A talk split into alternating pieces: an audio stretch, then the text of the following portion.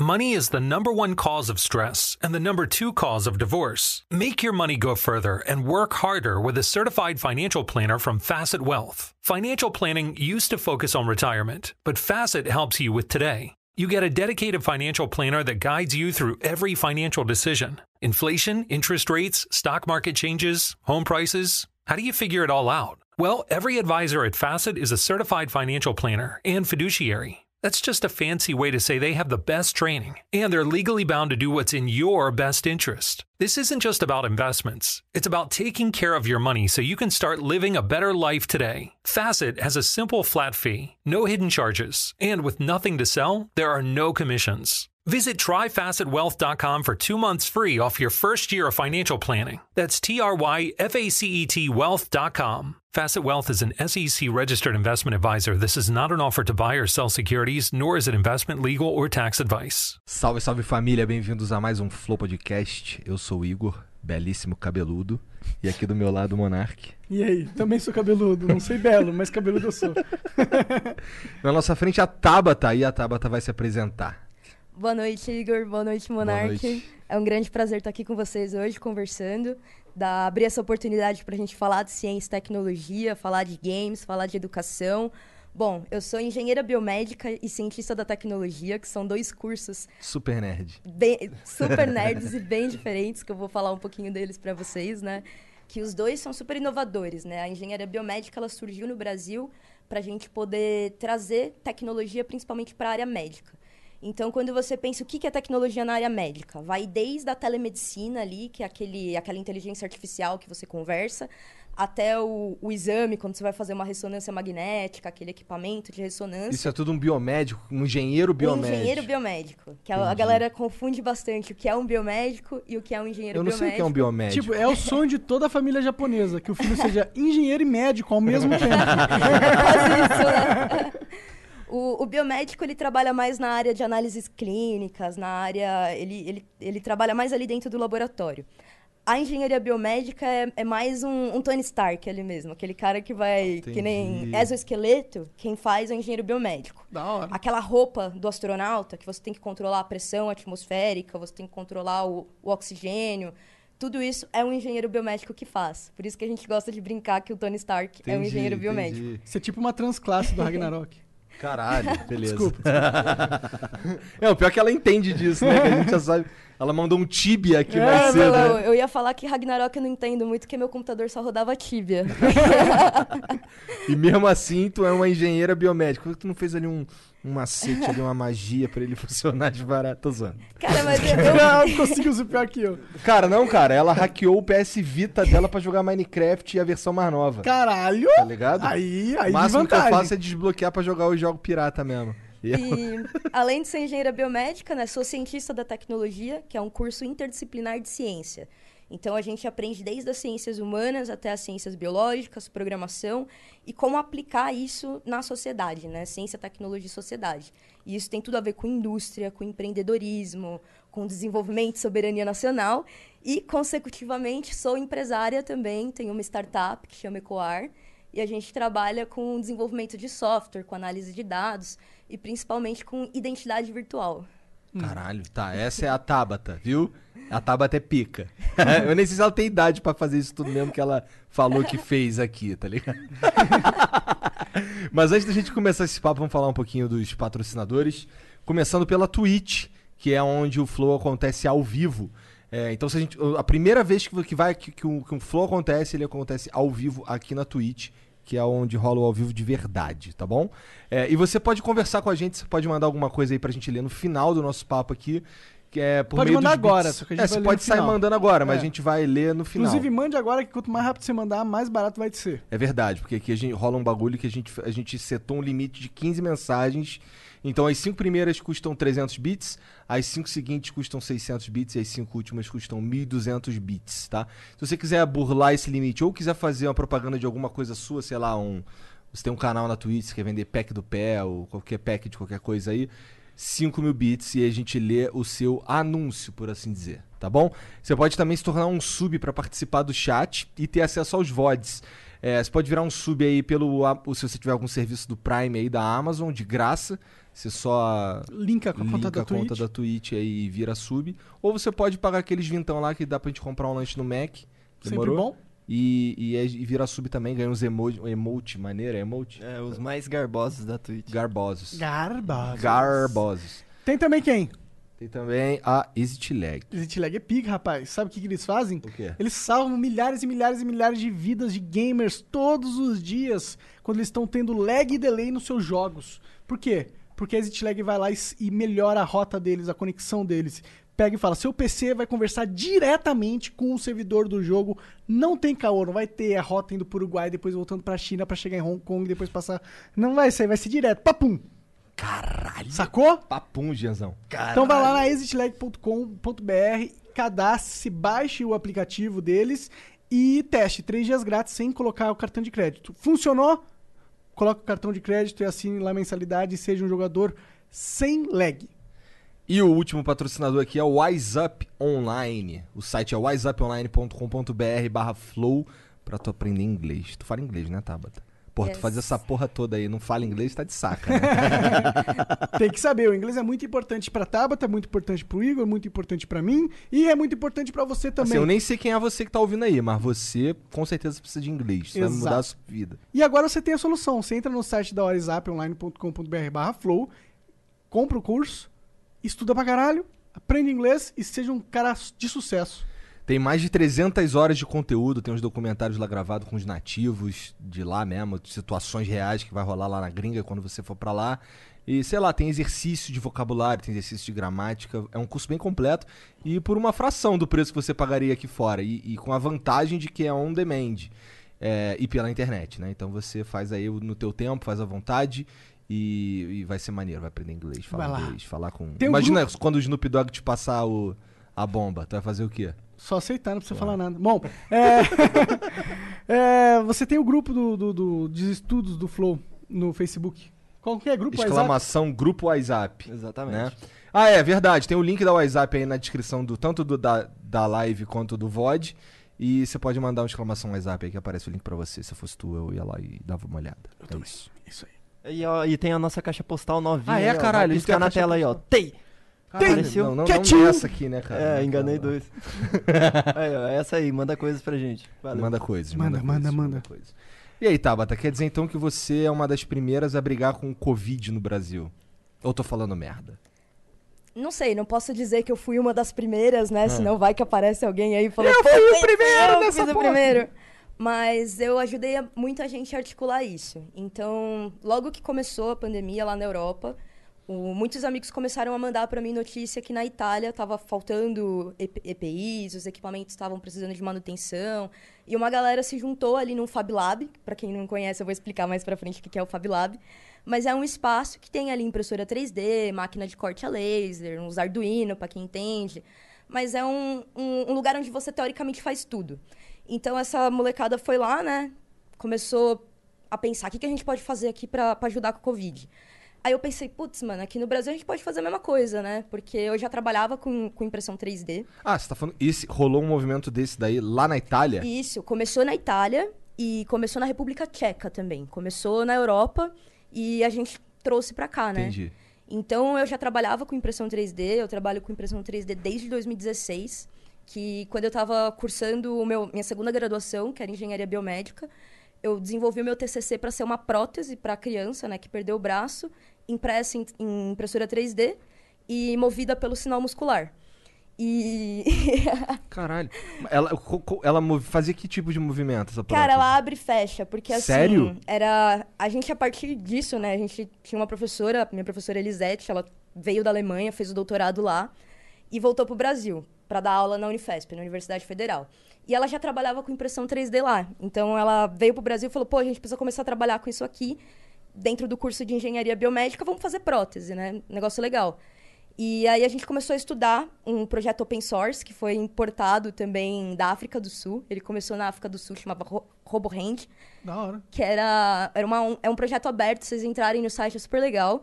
É uma prótese feita por impressão 3D que pode ser feita em qualquer lugar do mundo.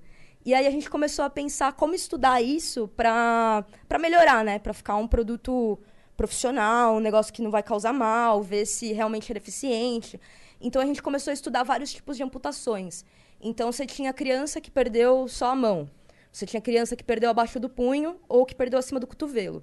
Então como que a gente fazia? Quando ela perdeu só uma parte da mão, a gente podia usar o punho dela, a própria articulação do punho, para poder fazer a mão abrir e fechar. Quando vinha pro cotovelo, né? Quando ainda tinha o cotovelo, a gente montou uma prótese que dava para abrir e fechar com o cotovelo. Só que se a amputação é acima do cotovelo, é um, é um problema enorme, assim. E aí a gente já tem uma outra problemática maior, que o sistema de saúde pública aqui no Brasil, atualmente, ele não fornece esse tipo de prótese para crianças. Por quê? Com a forma tradicional de ser feito, ele demora muito tempo. Muito tempo, assim, pode chegar a ser seis meses. Então a criança já cresceu e, mano, gastou uma grana. É um negócio personalizado, custa ali, mano, facinho, uns 10 mil, pode chegar a 300 mil, dependendo da tecnologia embarcada que tem ali, né? Aham. E aí a gente pensou, pô, vamos começar a estudar, já pensando, né? Naquela época eu já pensava, puta, por que, que o Brasil não faz isso? Por que, que a Alemanha faz, a gente aqui no Brasil não faz, né? E eu consegui, a minha professora veio com essa mesma ideia pra cá, a gente já deu ali o primeiro match. Então Maneiro. dali, Ó, Essa, essa, essa prótese, ela, ela é durável? Quero dizer, ela não quebra à toa? Cara, depende do material. Então foi justamente isso que a gente começou a estudar dentro da universidade. Antes eles usavam um material que chama PLA.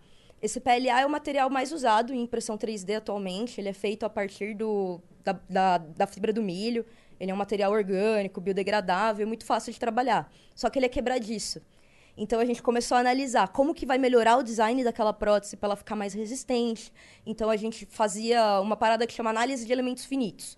Que, que é essa análise de elementos finitos? Você usa a simulação computacional para simular as forças né, dentro do software.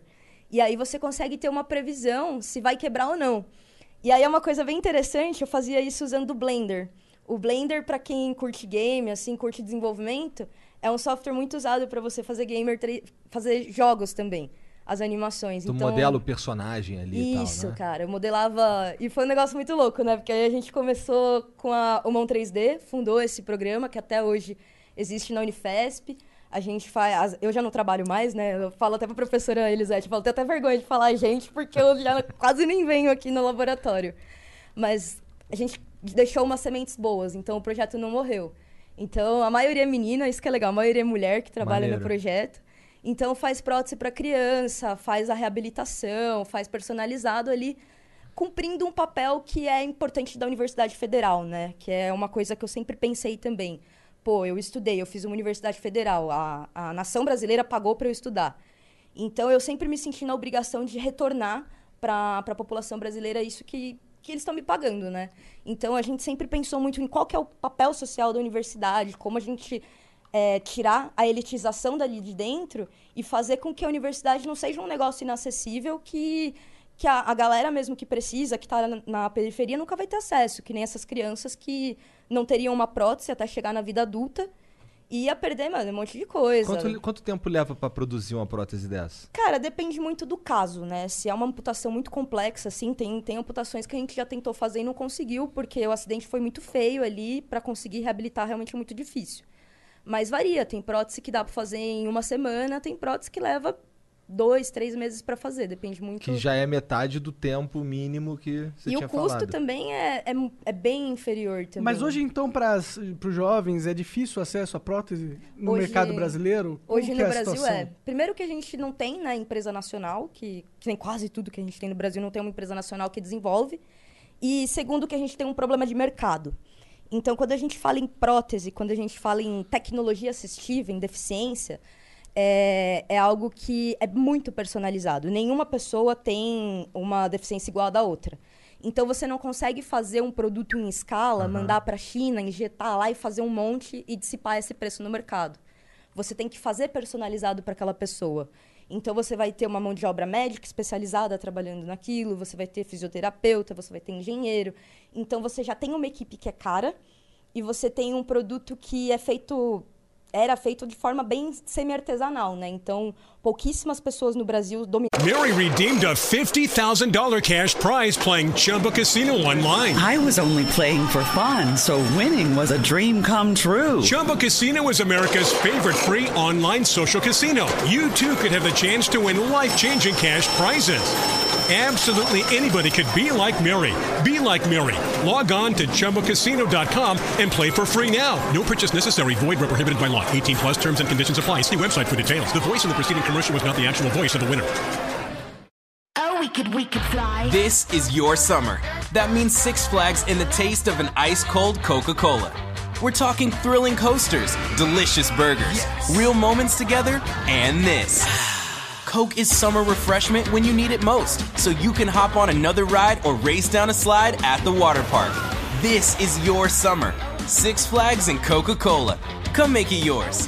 Visit sixflags.com slash Coke to save up to $20 on passes. Ensinavam a arte, que é uma arte mesmo de fazer uma prótese.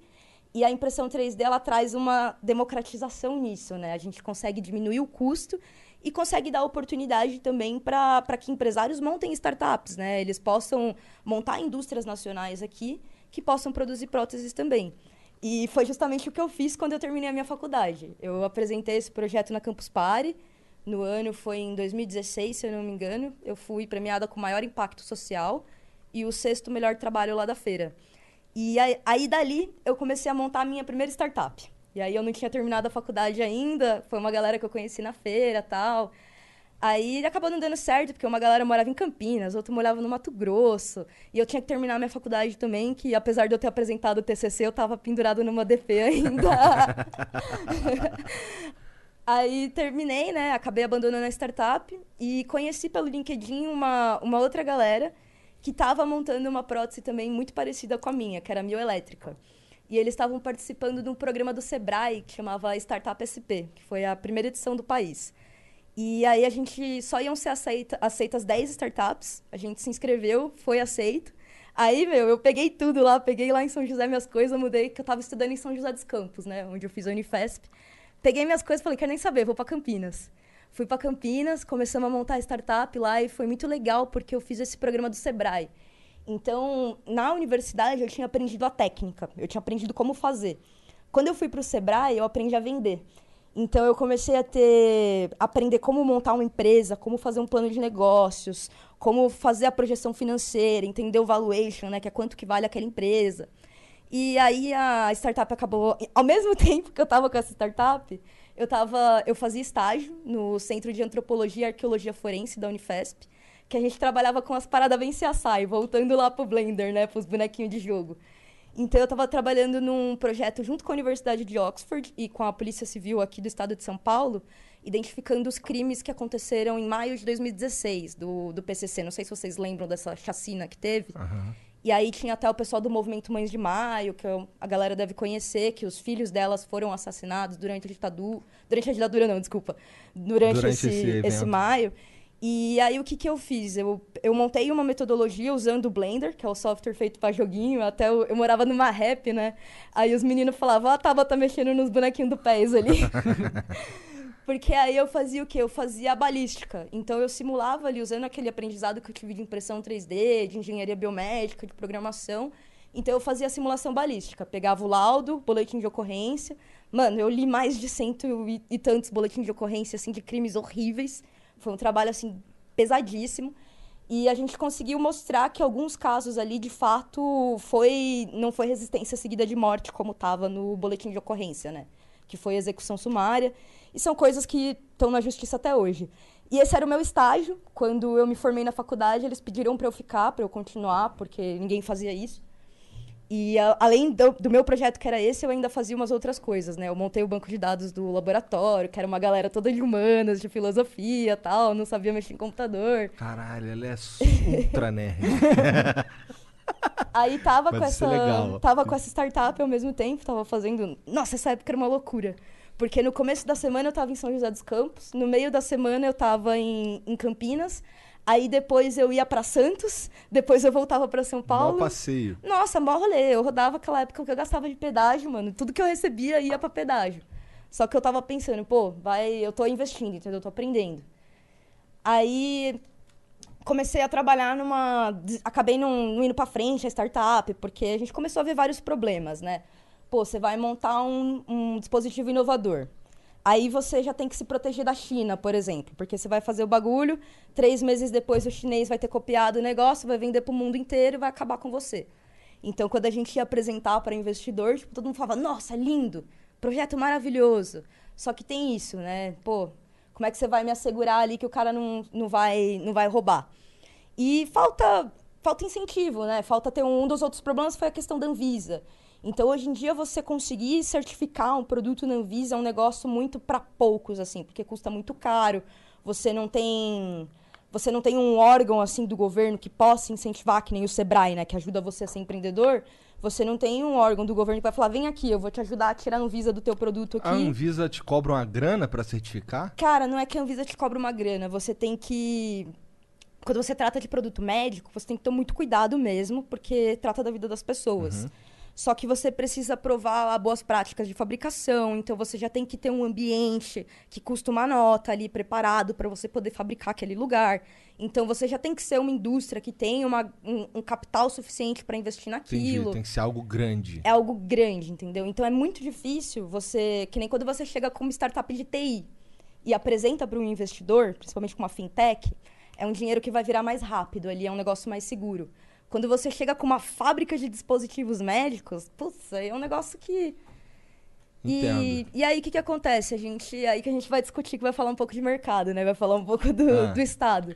Qual que é a solução? A gente vai ter um órgão do Estado, um espaço do Estado que tem essas regulamentações da Anvisa, um laboratório preparado para você montar o teu primeiro projeto ali, onde várias startups podem impulsionar aquilo para conseguir atrair até mesmo capital é, estrangeiro para investir nesses produtos e criar indústrias nacionais, principalmente de um setor estratégico, que é a indústria farmacêutica, ou a gente vai deixar o livre mercado decidir ali, entendeu?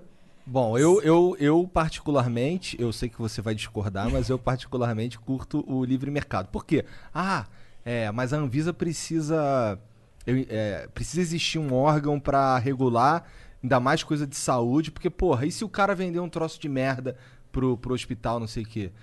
Pô, mas eu, eu fico pensando, é foda, mas, porra, o, o que não é de qualidade, geralmente as pessoas não vão comprar, eu acho. E fica sabendo, né? Tipo, Sim. hoje em dia, ainda mais na, no mundo da mídia social, qualquer coisa que o cara não gosta, ele avisa pra um cara que viu no Twitter, e se todo mundo não gostou, ele retuita, e se ele retuita, o algoritmo vê que tem interesse ali, já bomba, já vira um Sim. caos.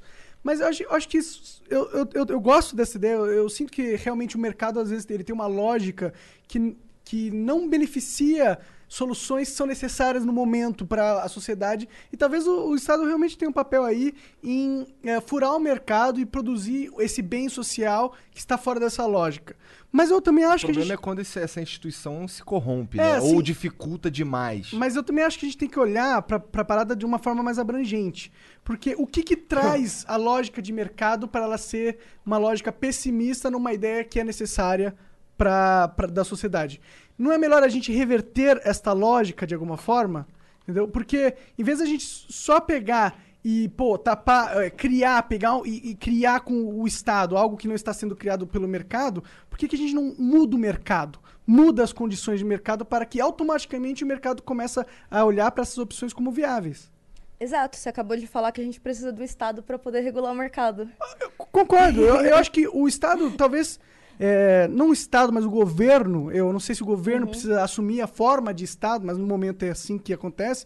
Mas o Estado, nesse caso, ele tem o papel de regulamentar. A gente precisa ter o game master do jogo. A gente precisa ter as regras, né? E isso eu concordo do- plenamente. O problema é quando o game master com- vira jogador. Tá ligado? Uma, uma coisa é quando o GM pega e GM coloca os, pega e os melhores equipes e sai ali. pra competir com. Aí é foda, tá ligado? Eu acho que o, o, o Estado não tem esse papel, sabe? Mas isso é uma coisa que já acontece atualmente, que nem eu te falei. A gente vai ter lá uma grande indústria farmacêutica, não vou citar o nome de ninguém pra não fazer propaganda e pra não, pra não arrumar problema. Mas você pega ali uma grande indústria farmacêutica ali. Bom, não se preocupe com fazer propaganda, só se preocupe com criar problema pra você. Exato. E aí você vai ter ali uma, uma universidade. Vamos pegar a USP, por exemplo, aqui em São Paulo. A gente forma um monte de engenheiro, a gente forma um monte de cientista ali na USP todo ano. Esses caras, eles estão. Eles estão. é, Pô, eles estão meio que largados ali em questão de, de, de, de criatividade mesmo, sabe? De ter um espaço, de ter uma forma, assim, um lugar para incentivar, do sistema de educação ainda ser arcaico no Brasil. E tudo isso, todas essas mudanças, a gente, de certa forma, tem que trazer com o poder do Estado para ele regular. Para ele falar, pô, Vamos fazer as, as regras do jogo funcionar, que nem vou te dar um exemplo. Aqui no Brasil, hoje em dia, a gente forma 70% dos nossos doutores, quando eles estão formados, eles trabalham dentro da universidade. 30% trabalha dentro das indústrias. Quando você vai para os Estados Unidos, é exatamente o contrário. Você tem 70% desses doutores trabalhando dentro das indústrias e produzindo inovação. Por quê? A inovação é o que vai dar o diferencial do cara, que a hora que a China vai copiar ele, é a gente copiar a Alemanha, né? Por que, que a Alemanha ali, a Siemens, não se treme com uma empresa chinesa? Porque os caras investem em inovação, eles investem em pesquisa. Eles têm doutor ali dentro. Então eles estão criando ali, meu, tem coisa que eles criam e vão engavetando, entendeu? Porque a hora que o chinês lançar, o cara já lança como inovação. Só que para a gente poder competir dessa forma, a gente tem que olhar também para dentro, não só das universidades, como das escolas básicas também, né? Porque aqui no Brasil a gente tem um problema estrutural, um problema que vem ali desde o momento que as pessoas nascem, né? Que a, a escola é, não é libertadora, a gente tem uma escola que, puta, é um puta saco sem na escola. Você não quer acordar cedo para ir para lá, você vai lá ficar sentado, você vai aprender um monte de coisa que você não sabe para que que você faz aquilo e você acaba minando a criatividade das crianças. Quando você mina a criatividade das crianças, você mina toda a base científica. E é aí que eu vejo também os games vindo como algo revolucionário. Você pega ali game na educação, Minecraft, por exemplo. Ele, você aprende um monte de coisa, cara. Quando você joga ali, você aprende, é, você aprende a programar quando vai trabalhar com as redstones ali, aprende um princípio de engenharia. Por que, que a gente não pode trazer um negócio mais legal assim para dentro das escolas, para fazer com que as crianças queiram se tornar cientistas e tipo quem vai fazer isso? O Estado vai fazer isso? Beleza, o Estado, o Estado não, a iniciativa privada vai fazer isso? Mas a iniciativa privada vai fazer isso a custo do quê? Que nem um, um exemplo que, que eu, uma reunião que eu já participei, né, com um grande grupo educacional. Que a gente, eu vendi impressoras 3D. Cara, e vender impressora 3D é um negócio muito doido, assim. Eu me senti uma hora um filme. Sabe aquele filme lá, Em Busca da Felicidade? Aham. Carregando a porra da impressora 3D. Eu sempre me senti assim, cara. Tinha uma impressora, tinha impressora de todo tamanho. Tinha uma que era maior que eu. Eu ia viajar, tipo, de avião pro Rio de Janeiro, sozinha com a impressora. Putz. Aí eu às vezes me sentia esse cara vendendo. Se tem um bagulho que é difícil, eu falei, mano, se eu vendi impressora 3D, eu faço qualquer coisa na minha vida. e. Pô, até esqueci. É falar, normal cara. isso, relaxa. Ah, é o grande grupo educacional, É, né? isso. Aí eu falando pro cara, pô, pra ele implementar a impressão 3D, né? Eu falei, pô, uma das coisas é a tecnologia assistiva. Com uma impressora 3D, um Fab Lab dentro do laboratório, você consegue desenvolver um material para as crianças que para gerar inclusão.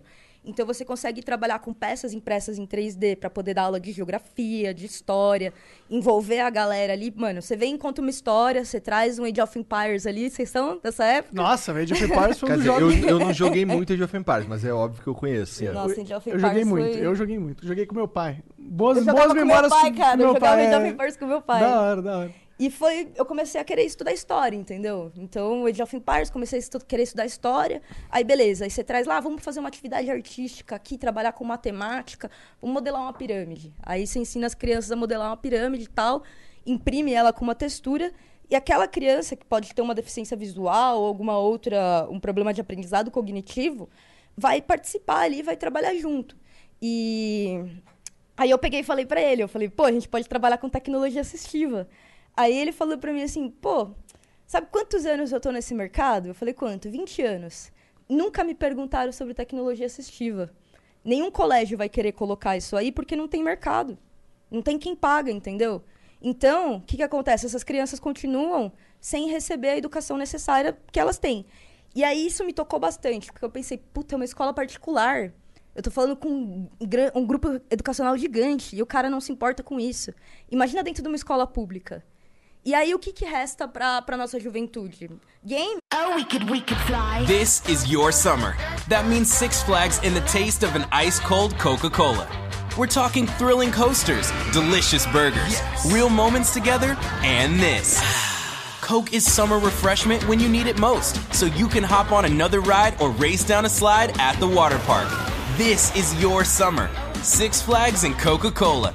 Come make it yours. Visit sixflags.com slash Coke to save up to $20 on passes. Pra quem é boy, pra gente que tem ali um computador, que tem um videogame, tem um Play 4, a gente vai pra casa jogar. Aí você pega ali a molecada em geral, que é a grande maioria, Enquanto você tem uma escola que não É, interessa. joga Free Fire. Joga Free Fire no celular, mas É. mesmo assim, ficar louco no Free Fire ali, legal. O que, que Tem tem, suas de limitações do Free Fire, Não, né? não tem muita alternativa. Não tem muita alternativa. Ou ele vai pro Free Fire da vida real, entendeu? Então, uma das coisas que, assim, que, que eu quero muito há muitos anos, que até foi um dos projetos que eu tava contando pra vocês antes de chegar aqui, é fazer uma iniciativa que a gente consiga dar uma segunda oportunidade para essas crianças. E aí eu e o meu sócio, né, a gente montou um projeto que é o Centro de Tecnologia Social. Eu peguei e falei, mano, vamos montar um espaço aqui pra gente montar nesses telecentros, que a gente vai botar um- uns dois PC Gamer top ali. Telecentro, aquele lance que você falou, que é, É. uma, tipo uma lan house nas comunidades. Isso, o Telecentro é um programa do governo federal que tem parceria com municípios também. É que eles antigo esse têm- programa? É bem antigo, cara. Eu não sei ao certo quantos anos, não vou lembrar agora, mas são mais de 750 telecentros no Brasil todo. Só que, em. São, é, só que em São Paulo tem quase 200. Cacete.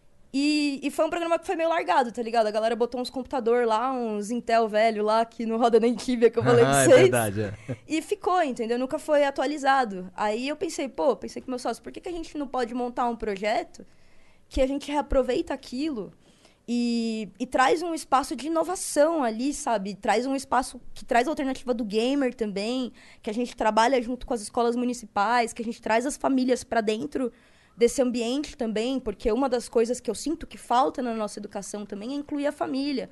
Mostrar para a família que ela também pode aprender uma forma de ganhar renda e, e melhorar o valor da renda dela, sabe? De gerar trabalho. E aí a gente montou esse projeto, foi para Brasília, bater na porta de deputado federal e de senador, cara. Foi um negócio louco, assim. A gente ficou quase três meses fazendo isso. Bateu na porta de Deus e mundo. Eles Mas tu têm- conseguiu pelo menos conversar com um monte de gente? Cara, conversei, assim. Alguns deputados a gente conseguiu conversar, alguns não. Por incrível que pareça, a, a deputada do meu partido, que tem o mesmo nome, Ah, Tabata Amaral? a Tabata Amaral, ela. Não quis atendeu conversar da- com você? Não quis, cara. Não Pô, quis. sacanagem, você parece ter ideias boas. Me atendeu, tipo, eu, eu nem cheguei, ela meio Ela falou, outra Tabata? Não, não, dá tá pra chegar perto, nome. tá ligado? Aí eu vinha no, no gabinete dela de São Paulo, construía com a assessora dela tal. E quando eu fui pra Brasília lá, chegou, os caras não quiseram nem me atender no gabinete, tá ligado? E foi um negócio que foi um choque pra mim. Que, tipo, a Joyce Hasselman, mano, o gabinete dela, a porta era aberta, tá ligado? A porta do gabinete da Joyce, por mais que eu tenha discordâncias enormes politicamente com ela, o gabinete dela é uma porta aberta que você entra lá e tem um sofazinho que você senta, troca ideia tal. E a, a deputada que era do meu partido ali, trabalhista tal, toda essa questão não, não, não, teve a mesma receptividade, sabe? Então foi um negócio que eu fiquei, eu fiquei maluca, assim. Eu já tava meio, meio maluca que bolsonarismo, tudo isso ascendendo. Quando eu fui lá com o projeto, que eu falei pros caras, mano, isso aqui vai gerar 500... Um desses gera pelo menos 500 mil de renda no bairro por ano. Os caras olharam assim e falaram, meu... Isso aqui não gera voto, o que gera voto é asfalto. Ai, que raiva disso, E tinha cara. filas, assim, era filas de prefeitos. Igual eu te falei, pra mim isso daí é, é uma das principais razões de eu não gostar de política. Já que tô felizão que asfaltaram aqui as ruas, eu tô andando de monociclo, agora é bem mais fácil. Eu tô felizão. Quem que é que eu vou votar em você, cara? Ou eu não, eu não vou votar em você, cara, com certeza, porque eu sei que você fez isso aí só pra ganhar Eu, voto. eu ficava pensando, pô, então asfalta logo todas as porras das ruas, e aí eles vão pensar em outras coisas pra fazer, tá ligado? Falta tudo logo. E era um bagulho assim, mano, isso aqui não gera voto, que gera voto é asfalto. E eu via fila, assim, de prefeito, de vereador. E os caras falando, pô, você é amiga de quem? Você é vereadora? Você é amiga de algum prefeito? E aí eu fiquei meio pistola, assim, eu até quis abandonar esse projeto. Comecei a. Comecei a focar em outra coisa, comecei. Eu falei, mano, eu não quero mais saber nem de impressão 3D na minha vida. Eu vou programar agora. Eu falei, vou, vou, vou desenvolver aplicativo. Aí a gente começou a pensar no iDuc, né? Que é um, um produto que a gente está desenvolvendo, vai ser lançado ainda, que é para substituir a carteirinha digital. Outra palhaçada, não sei se vocês viram que o, o governo federal fez o ID digital de estudante, né? Aham. Custou 40 reais por aluno. A gente tá fazendo um bagulho que custa, mano, no máximo 2 reais por pessoa, assim. Pra Você Caraca. vê que é, é roubo de dinheiro descarado. Assim, é um negócio que. Assim, é o governo sempre pensando em jeito de arrecadar, né? Arrecadar pra si próprio, talvez? É Claro, pra. É, Ficou aí, ficou aí no, no ar. Eu não gosto de político. Aí eu falei, políticos. mano, eu não quero mais saber, não vou. Eu não queria mais nem fornecer nada pro público, sabe? E, e eu sempre trabalhei com, com o público. Mas esse né? lance que você tá falando aí de digitalizar carteirinha, que carteirinha tu digitalizaria? Cara, tudo, desde a carteirinha da universidade, pra você não ter aquele plástico ali que você Aham. perde, aquela merda ali, você vai ter no, no aplicativo do celular, até do teu trabalho, cara. Você chegar no trabalho, ao invés de você ter uma carteirinha que você vai passar na catraca, você passa teu celular mesmo ali, Ah, eu acho desbloqueia. isso ótimo. Tem que digitalizar Nossa, eu adoro a isso. porra toda. a gente Digitaliza tá, a gente Papo tá de até andar com carteira de motorista, mané. Estamos em 2020. tudo. É, mano. Pô, Porra, todo mundo tem um celular, cara. Quem não tem o celular, beleza. Aí ele se virou carteirinha ali, mas, porra, a maioria tem. Ah, quem não tem celular hoje, pelo amor de Deus, cara? Você acha celular funcionando na rua, às vezes, os caras jogam o celular, velho. Isso, e esse foi um projeto bem legal que a gente foi meio que, que incubado assim pelo sindicato dos trabalhadores de processamento de dados aqui de São José, aqui de São Paulo, né? Que é o, o Neto, era o presidente do sindicato na época, que também é o presidente municipal aqui do, do PDT. A gente começou a pensar com ele algumas formas de como a gente vai modernizar o sindicato, né? Que a gente falava, pô, o que, que atrai o trabalho? Qual que é a função do sindicato hoje em dia, né? O que, que atrai o trabalhador para dentro do sindicato? É a colônia de férias? Pô, mas a gente é o sindicato que representa os trabalhadores de TI aqui. O que, que o TI, o que, que o trabalhador de TI quer ser O que, que, representado? o, que que o sindicato faz? Porque assim, né, no- eu, eu era professor. O, sin- o meu sindicato, eles ficavam brigando com os caras lá no máximo, isso no máximo. Ficava brigando lá com os caras lá pra gente ter uns aumentos, tá ligado? Aí isso era uma vez por ano. Ficava assim, caralho. É só isso? O, o sindicato, ele, ele tem uma função muito importante. Ele representa o- os trabalhadores, né? Que nem a gente viu até aí, agora na época do break dos apps, né? O pessoal começando a se organizar, meio que os sindicatos. Então, a função dele é ele trazer um suporte tanto legal quanto orien- orientações para o cara que trabalha naquela área, né? Então, geralmente, o que, que, o que, que a galera faz? Tem algum processo trabalhista, o sindicato dá um apoio. Dá Ah, mesmo? dá, dá. A Dá empresa só pra quem é amigo do sindicato? não, cara. Não sei. É sindicatos para sindicatos, cara. Entendi, Essa que é a entendi, questão, entendi. entendeu? Tudo depende de quem tá gerindo aquilo, quem tá gerenciando. Por isso que é importante a gente trabalhar, a gente ocupar essas organizações. Que nem você falou, puta, o sindicato serve pra quê, velho? É só pra galera chata lá ficar, ficar reclamando? Eu não que- quero o sindicato dos youtubers, mano. não quero. Não Só precisa. que. É, pode a- fazer no seu youtuber mesmo, foda-se. Ou o sindicato dos criadores de conteúdo. não Só que também. aquela foi a, a galera que. Vou dar um exemplo para vocês de sindicato. Lá, os trabalhadores do Vale do Silício, vocês devem ter acompanhado a questão do desenvolvimento do. Do Red. Não, não foi o Red. O último de zumbi lá da menininha, cara, não lembro o nome agora. O Last of Us 2. Last of Us 2. Que os trabalhadores, eles ficaram doidos. Não sei se vocês Não, acompanharam tô por isso. fora. O Last of Us 2 demorou acho que uns 5, 6 anos pra ficar pronto. E os programadores, mano, os caras ficaram quase loucos, porque era, era insano, assim, 10, 12, 20 horas seguidas programando, uma pressão cabulosa, e os caras não tem quem representa eles, eles ganham horista, ou, tipo, e aí eles começaram uma movimentação enorme lá nos Estados Unidos, porque as empresas estavam abusando deles. Aham. E aí que vem o papel do sindicato, entendeu? Dele, dele representar o trabalhador com essas empresas. Falar, pô, meu, você tá abusando dos trabalhadores aqui, você não pode fazer isso. Aí entra o papel do Estado também. Por que que aqui no Brasil não tem? Infelizmente a gente tem, né? Criança que trabalha em, em mina de carvão. Não deveria ter, porque o Estado tem que impedir isso. É o tipo de coisa que ele tem que impedir. O que eu já não acho de um menor aprendiz, entendeu? Que você vai ter ali, você vai ensinar o cara um ofício, vai ensinar ele a programar. Aí já, eu já acho outra pegada. Pra você. Tem que ter um Estado pra garantir que as pessoas não vão morrer e que as pessoas não vão matar outras pessoas. Mas será que o Estado é, garante isso? Deveria garantir, né? Mas será que é ele que. Será que ele deveria garantir isso? Será que não existe uma ordem natural das coisas que garante isso? Ah, eu acho que não, cara. Será que não? Não. Porque eu acho que a lei, ela garante uma certa civilidade, né? Mas existe uma, uma, uma regra na selva, tá ligado? Existe, tipo... Regra na selva, meu amigo. Eu vou até dar uma mijada. Não, não, eu... Não, é só porque eu já ouvi esse papo um montão de vezes. É porque, tipo, imagina, na, na floresta, quando a gente tava desenvolvendo a civilização no começo, no começo do. Tipo, todo mundo tava se observando. E quando a gente via alguma injustiça sendo feita, um outro grupo normalmente ia lá cobrar essa injustiça. E eu acho que essa dinâmica tava, ela tá impregnada dentro da nossa natureza, como bicho vivo, sabe? Que as pessoas vão lá, vão se organizar e vão cobrar por isso. Exato, Isso é exato. um sindicato. É um sindicato ou é um- uma lei de, de game, é, teoria dos games? É, você muda o nome. Você Sim, muda sim. o nome. Mas, ó, inclusive, eu, eu fiquei curioso. O que aconteceu lá nos Estados Unidos com o pessoal do The Last of Us? Eles conseguiram alguma coisa ou Cara, é eles foram uma, só... é uma briga enorme lá. Faz anos que eles estão tentando montar um sindicato lá no Vale do Silício para os programadores. E isso foi. é, essa questão do Last of Us foi algo que impulsionou, né? Pela, por toda a pressão assim, de trabalho que eles estavam sofrendo. As empresas se posicionaram de algum jeito? Cara, eu, eu, não, eu não, não me lembro, assim. Não, Entendi, não vou responder para não falar besteira. Não, não, claro. Não, mas eu, eu, eu com certeza acho que tem que ter um.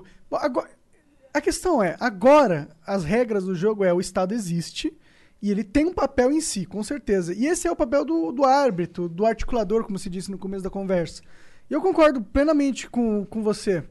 O, o, o problema é quando o Estado ele, ele começa a extrapolar esse papel, ou começa a ser árbitro do que pode existir ou não, começa a matar ideias, tá ligado?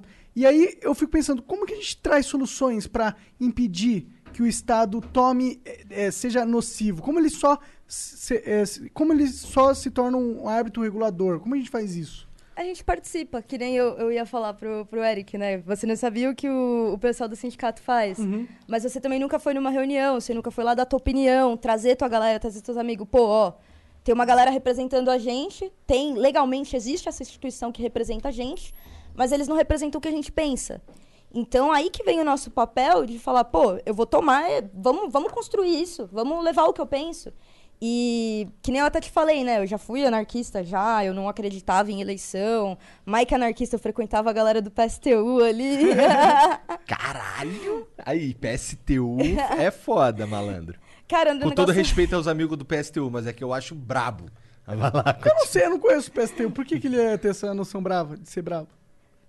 Ah, é um partido revolucionário, né? Entendi. Eles não, eles não acreditam nas O eleições. negócio é tiro, porrada e bomba com É, eles. mais ou menos isso. E na época eu era bem nova também, né? Eu tinha, pô, acabado de sair da casa dos meus pais, tô vindo morar no interior, começando a faculdade. E na facu era meio assim, ou você é um, um liberal meio machista, meio babaca, ou você é apaixonado pelo PT ali, e a galera que falava mal, da, mal que denunciava, né? A política do PT, denunciava as coisas. Na minha época era o pessoal do PSTU, entendeu? Então eu concordava com muita coisa, construí junto com eles, fui presidente do centro acadêmico lá da. Porque o centro acadêmico é tipo um sindicato dos alunos, né? Pra que que serve? Na época, é, essa história eu não contei. Eu passei. Centro acadêmico é tipo um grêmio. É tipo um grêmio, é Tá. um grêmio. Então eu entrei lá na faculdade, era a primeira turma do meu curso, que era o primeiro curso desse na Unifesp, que é o Bacharel Interdisciplinar em Ciência e Tecnologia. E aí não tinha o prédio pronto da facu, a gente tinha que atravessar um uma, tipo uma dutra, tá ligado? Tinha que atravessar uma estrada e não tinha uma passarela, a galera era uma loucura para atravessar. Então precisava de alguém que representasse os alunos ali, que fosse atrás da prefeitura encher o saco, da reitoria encher o saco. E tinha um centro acadêmico que a gente foi lá e falou, pô, vamos montar uma chapa, que foram os meus os meus amigos, né, meus grandes amigos. Ma- Isso que é muito louco também da Universidade Federal. Quando eu fui pra lá, a gente, os meus melhores amigos eram o Matheus, que é um cara do Maranhão, o Davi, que é um cara de Goiás, e o, Carai. e o Natan, que é um cara de Januária, que é um lugar tipo, que, eu, que eu nem sabia que existia, que é a divisa da, divisa da Bahia com Minas. Então é super legal quando você tem a experiência de ir para uma universidade federal, de sair da tua cidade logo que você faz 18 anos, porque você tem que aprender a se virar, sabe? Você tem que aprender a cozinhar, você tem que aprender a limpar a casa, você tem que aprender a ser organizado. É, um, é quase que um ritual de passagem, assim, pra, pra vida adulta, né? E pra mim, eu... isso aí foi o quartel. Foi o quartel. bem. E aí eu pude conhecer galera de, de outros estados, sabe? Com um conhecimento completamente diferente. Então, é, culturalmente é muito enriquecedor também. Aí a gente se juntou, pô, va- vamos montar o centro acadêmico. Aí a gente criou lá uma secretaria de pesquisa e desenvolvimento, que ia cuidar só da parte que nem estava construindo o laboratório.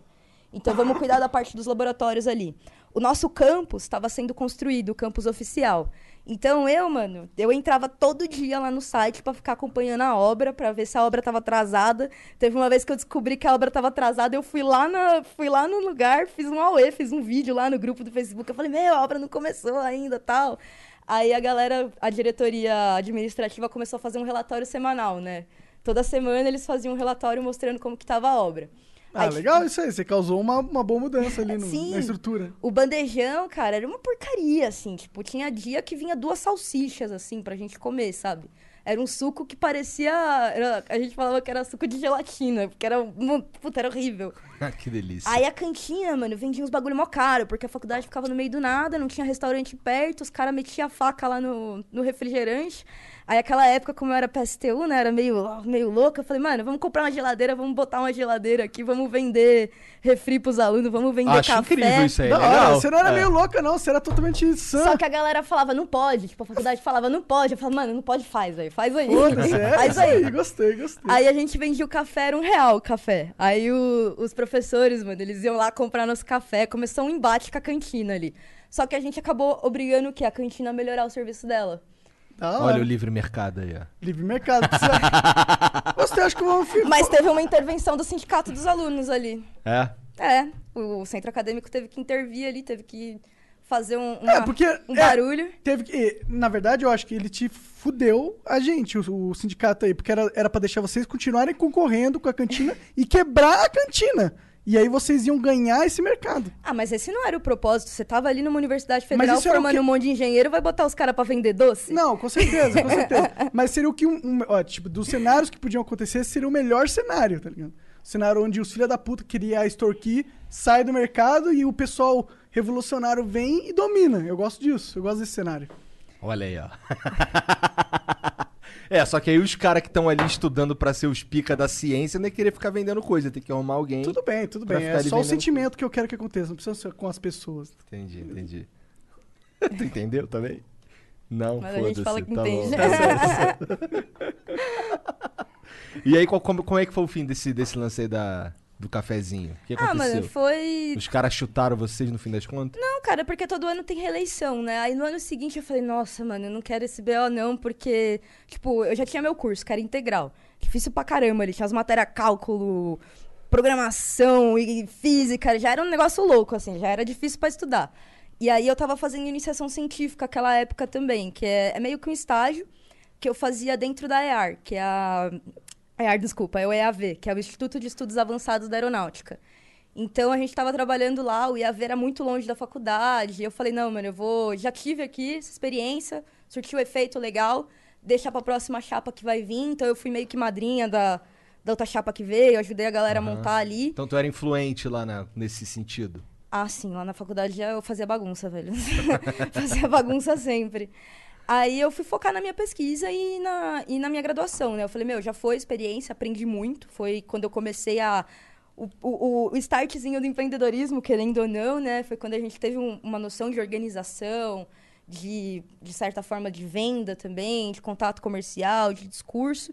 Aí eu falei, legal, já tive essa experiência, agora eu vou me formar, né? Vou estudar, vou fazer minha pesquisa. E na época também eu fiquei. Eu, eu, eu briguei, né? Eu, eu te falei, eu colava com a galera do PSTU, comecei a ficar meio desanimada com umas coisas que estavam acontecendo, briguei, falei, mano, nunca mais quero saber de política também. Falhou nesse Falhei sentido. nesse sentido. falhei não, nós falhamos que aí Bolsonaro veio presidente, né? Eu falei, puta que pariu, eu não, se eu não fizer, quem vai fazer, entendeu? Chegou num momento assim que eu falei, cara, de, de tanto que a gente que a gente tá deixando essa, que nem eu te falei dos sindicatos, a gente tá, a gente não participa, mas a galera que gosta daquilo, que entende daquilo participa. Então eles tomam decisões por nós. Então se a gente não mobilizar com os nossos amigos, com as pessoas que concordam com a gente e não começar a tomar esse espaço, a gente nunca vai conseguir mudar o Brasil. Que nem, por exemplo, meu irmão mais velho, ele é mais gênio que eu, cara, muito mais gênio.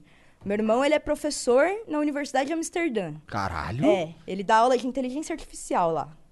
Pra você ter ideia, meu irmão mais velho. Ah, Inteligência artificial em Amsterdã. É, ele é especialista em inteligência Caralho! artificial. Inteligência artificial, pra mim, é, é um dos setores da humanidade mais interessantes que existe. Ele, ele desenvolve ali, não é o algoritmo, ele faz a matemática ali, as integral, pra quem entende, as contas loucas, Nossa, que vão ser usadas pra cálculo de inteligência artificial. da hora. Então ele é hiper nerd. Ele é, ele é um nível a mais, assim.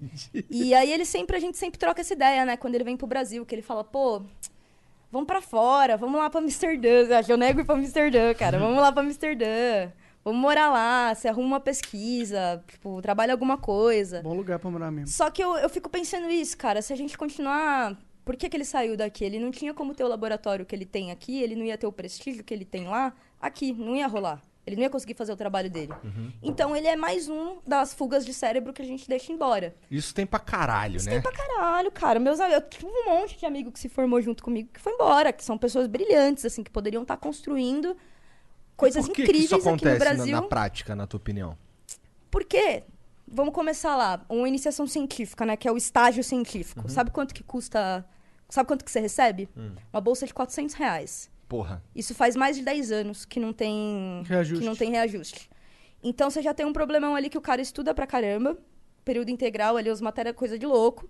Aí ele tem que trabalhar ainda. Ele vai ganhar 400 reais, ele tem que ser dedicação exclusiva, ele não pode fazer nada além daquilo. Ou ele vai fazer estágio num banco, vai fazer estágio no mercado financeiro, vai ganhar ali já um, um pau e meio, um pau ali. Você já tem esse primeiro problema. Aí o cara, beleza, se formou, vou fazer um mestrado. Vai fazer um mestrado é uma pessoa que geralmente tem um. gosta de estudar ali, tem, um- uma certa genialidade. Quanto que ele vai receber no mestrado? Mil conto. O que, que ele vai fazer? Ele vai fazer um mestrado, doutorado também, acho que é dois pau e alguma coisa. Ele vai fazer um doutorado ou ele vai trabalhar numa empresa, muitas vezes numa multinacional, Ganhar 30 pontos. ganhar, mano, não vai. Então foi isso que, que pegou o meu irmão, por exemplo. Ele falou, pô, eu vou fazer minha, minha pesquisa, eu vou desenvolver meu algoritmo. Ele podia estar fazendo isso aqui no Brasil. Hoje em dia a Amazon, o tradutor da Amazon lá usa a tecnologia que o meu irmão está desenvolvendo. Ele podia estar fazendo isso para uma empresa brasileira. Por que, que não? Ah, mas por outro lado é legal que um brasileiro foi lá fora, aprendeu a parada, porque, sei lá, daqui 10 anos ele vem aqui e investe no Brasil, Uhum. talvez. É legal a gente ter esses cérebros fazendo um intercâmbio e aprendendo todos os segredos deles. É foi o caso gente- da minha orientadora, que ela foi para Alemanha, fez o doutorado, falou, mano, eu vou pro Brasil agora porque eu quero mudar as coisas lá, entendeu? Pô, mas então, isso daí é algo bem altruísta, né? Porque, de fato, você tem uma vida muito melhor em outros lugares. Até uma facilidade pra trabalhar, eu imagino, em outros lugares, né? Me conta um pouco da história desse teu visor aí.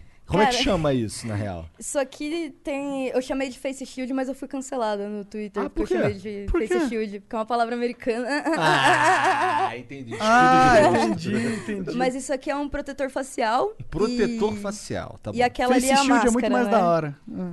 É, eu fui cancelada por causa disso, cara. Galera chata. E aí, logo que começou a, a crise de Covid, né? O, o pessoal lá na Itália, eles já estavam passando por dificuldades que a gente ia vir a passar aqui no Brasil. Que é a falta dos equipamentos de proteção, a falta do- dos equipamentos dentro do Bolsonaro próprio... botou assim. Ficou bom. É, tá um pouco apertado, mas é porque eu sou. ca- Não, tá não, na verdade, tá bastante bom. Aí, ó. Ficou Ó, boa, ficou boa. Dá pra ouvir minha voz numa boa, nem parece que eu tô de máscara. Então, eles já estavam lá na, na, na Itália, eles já estavam meio que alertando que aqui no Brasil a gente ia ter falta, porque lá eles estavam tendo, né? De, de EPIs, desses equipamentos aqui, dos respiradores. Então, eu, eu, eu comecei a pensar nisso. Vários amigos me mandaram, né? Falaram, pô, Tabata, você que é a mina das impressoras 3D aí, que faz tudo, faz o CSI, o caramba. Vamos, vamos fazer alguma coisa aí, né? Deixa eu ver esse aí. Esse daí é feito na impressora 3D. Esse foi feito na falou. impressora e na cortadora laser. Então eu fiz um chamado lá no Twitter, né? Eu falei, pô, conheço uma galera nerd assim que nem eu. Vamos fazer alguma coisa, vamos, vamos se juntar, vamos pegar as impressoras 3D, nosso conhecimento, vamos modelar e vamos começar a produzir algo até para poder dar um suporte para a indústria nacional, dar um incentivo para que a indústria nacional fizesse também, que nem na época a gente teve, mano, corria ali, fazia um monte. Hoje em dia você vai ali numa numa Leroy, por exemplo, você encontra vendendo em tudo que é lugar. Então a gente começou com, com essa aqui já é uma das últimas que a gente foi melhorando o design, né? Antes ele era bem grandão, demorava umas 4, 5 horas para imprimir. E aí a gente tinha uma equipe muito boa, assim, que era um médico, Renato, doutor Renato, lá da universidade. Eu não vou falar o nome da universidade, senão eu vou falar errado. Mas é uma universidade lá de Minas Gerais. E ele dá aula, é legal, ele dá aula tanto numa universidade pública quanto numa universidade privada. Mas ele desenvolveu isso dentro de uma universidade privada. E aí ele tinha feito, esse, ele era um médico, né? Ele teve a ideia, o irmão dele era engenheiro, aí o irmão dele foi lá e modelou. Aí ele passou esse projeto para um amigo nosso que é o Lucas, que é lá de Belo Horizonte também. E legal que foi tudo, tudo online. Aí o Lucas é designer industrial, ele começou a melhorar o projeto para a gente conseguir imprimir ele gastando menos material, do tempo mais rápido possível. E foi passando de mão em mão, sabe? Então a gente montou um site lá, que foi o brasilcontrovírus.org.br. Nesse- Existe esse site ainda? Existe. Nesse site a gente justamente catalogou. Pandemia não acabou não, meu filho. Não, eu quero saber porque se- o que, que acontece lá nesse site hoje em Então, a gente pegou esses projetos, estudou, colocou os arquivos, falou, ó, você pode usar essas máquinas, tal, tal, tal, esse material, tal, tal, tal. Você pode usar, que nem... A gente tem essa que é feita com impressão 3D, mas o cara não tem uma impressora 3D, ele tem uma máquina plotter de corte, que gráficas tem. Então, tem um outro desenho lá para máquina de plotter. Então, a gente disponibilizou os padrões, mostrando para as pessoas como que é, como que tem que ser feita a esterilização dentro do hospital, como botou um manual ali para todo mundo poder reproduzir. E além disso, a gente ganhou um apoio muito forte da Leroy Merlin, que, que tinha um Fab Lab, né, um laboratório desse dentro da loja de construção. Então eles deixaram a gente usar esse laboratório para poder desenvolver, para poder criar essas próteses. Fabilab é parecido com esse lance que você tem aí com essa tua apostila. É parecido. É só. É que esse aqui ele tem Esse um, é um lance a mais. Ele, é- ele é móvel, mas ele tem um lance a mais também. Porque o Fab Lab ele é só um espaço que tem ali a- as impressoras 3D, que tem as máquinas, que tem todos os equipamentos. Só que, que nem, por exemplo, aqui na cidade de São Paulo, existe a rede Fab Lab Livre. Então a prefeitura tem 12 laboratórios desse. Só que aí esse laboratório, ele não. O foco dele não é incentivar a geração de renda, entendeu? Se você, que, que nem aquela ideia, aquele papo que a gente tava falando mais cedo de criar um dispositivo na impressora Aham, 3D e falar, pô, vou vender. No Fab Lab Livre, se você vender, não, aqui você não pode, entendeu? Caralho. Não pode mais vir aqui. É um desincentivo burro. É, mas aí tem muita briga política, né? Isso é uma das coisas que eu não concordo. Eu acho que ali tem que Mas ser um tá no- espaço. Sim. O- mas o PDT não é um partido que normalmente vai pra esses lados? Não, o PDT é um partido trabalhista. Ele é um partido que, que ele vem da linha do Getúlio Vargas, né? Que o Getúlio foi o cara que foi o presidente que mais investiu em industrialização no país, no que a gente chama de uma nova burguesia, que eu não gosto muito de usar esses termos tal. Mas ele, ele investiu justamente no, em gerar renda, né? Porque quando você cria a empresa, quando você investe nos empreendedores, consecutivamente você está gerando renda ali, que é toda uma árvore de trabalhadores Com que essas certeza. pessoas vão contratar. O PDT, ele também, assim como Getúlio Vargas investiu nas indústrias para criar-se indústrias no Brasil, ele também criou a lei trabalhista, que é o quê? Aquilo que eu falei, para poder garantir que a, a criança não vai estar trabalhando em carvoaria, que o trabalhador ali, o programador, ele não vai trabalhar 40 horas seguidas sem dormir. Então, para garantir que o, o patrão, por exemplo, ele não vai fazer um tipo de acordo ali, que a gente sabe que a nossa população brasileira, grande parte, não tem acesso à educação. Então ele pode ser enganado num contrato. Então é para isso que serve a lei trabalhista, que, le- que serve essa legislação, para poder garantir que, que todo trabalhador ele não vai ser abusado pela falta de conhecimento dele também.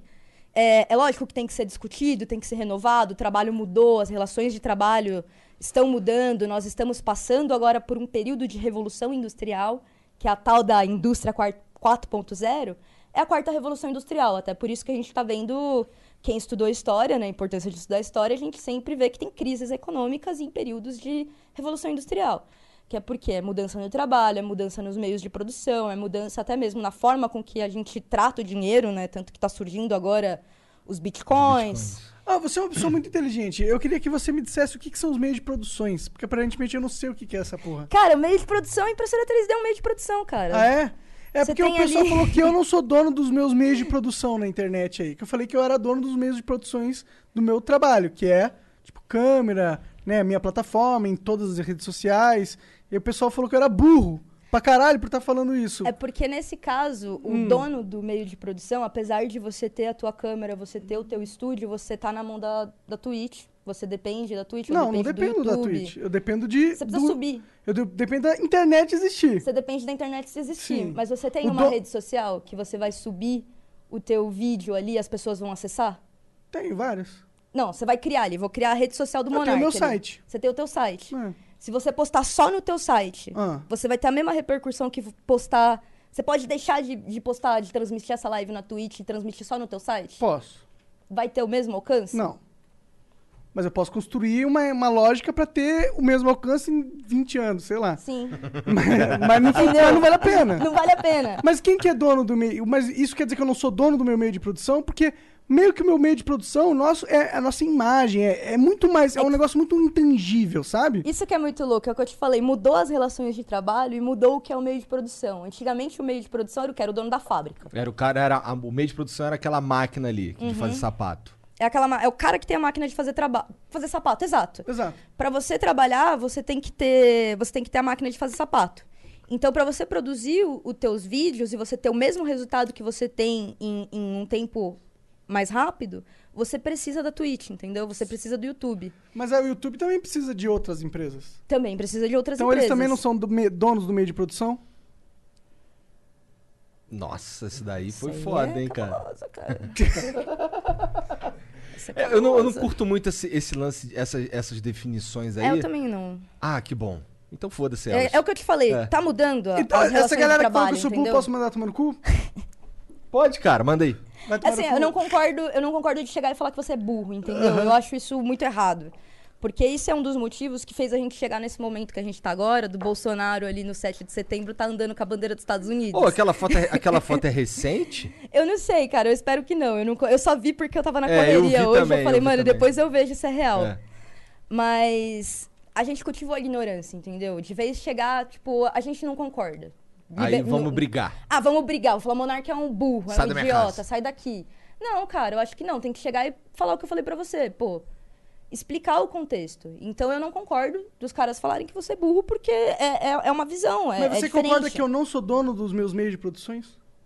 Ela não gosta desse termo. É, entendi, verdade. É foda-se. É, Não, o que- então o- é que é uma discussão que é desnecessária, porque é de ter, terminologia, nunca vai a lugar nenhum. É, o, o que eu acho é que você não. Você é dependente do, desses sites, entendeu? Todos nós somos. Mas todo Nós mundo somos é dependentes. interdependente de si num- de, de várias, de milhares de maneiras, né? E o, o Google, Mas por o que que isso exemplo. define? A É Twitch, por questão. exemplo, ela gosta muito da gente. Ela gosta muito da gente. Por isso que a gente fala dela no começo ali, entendeu?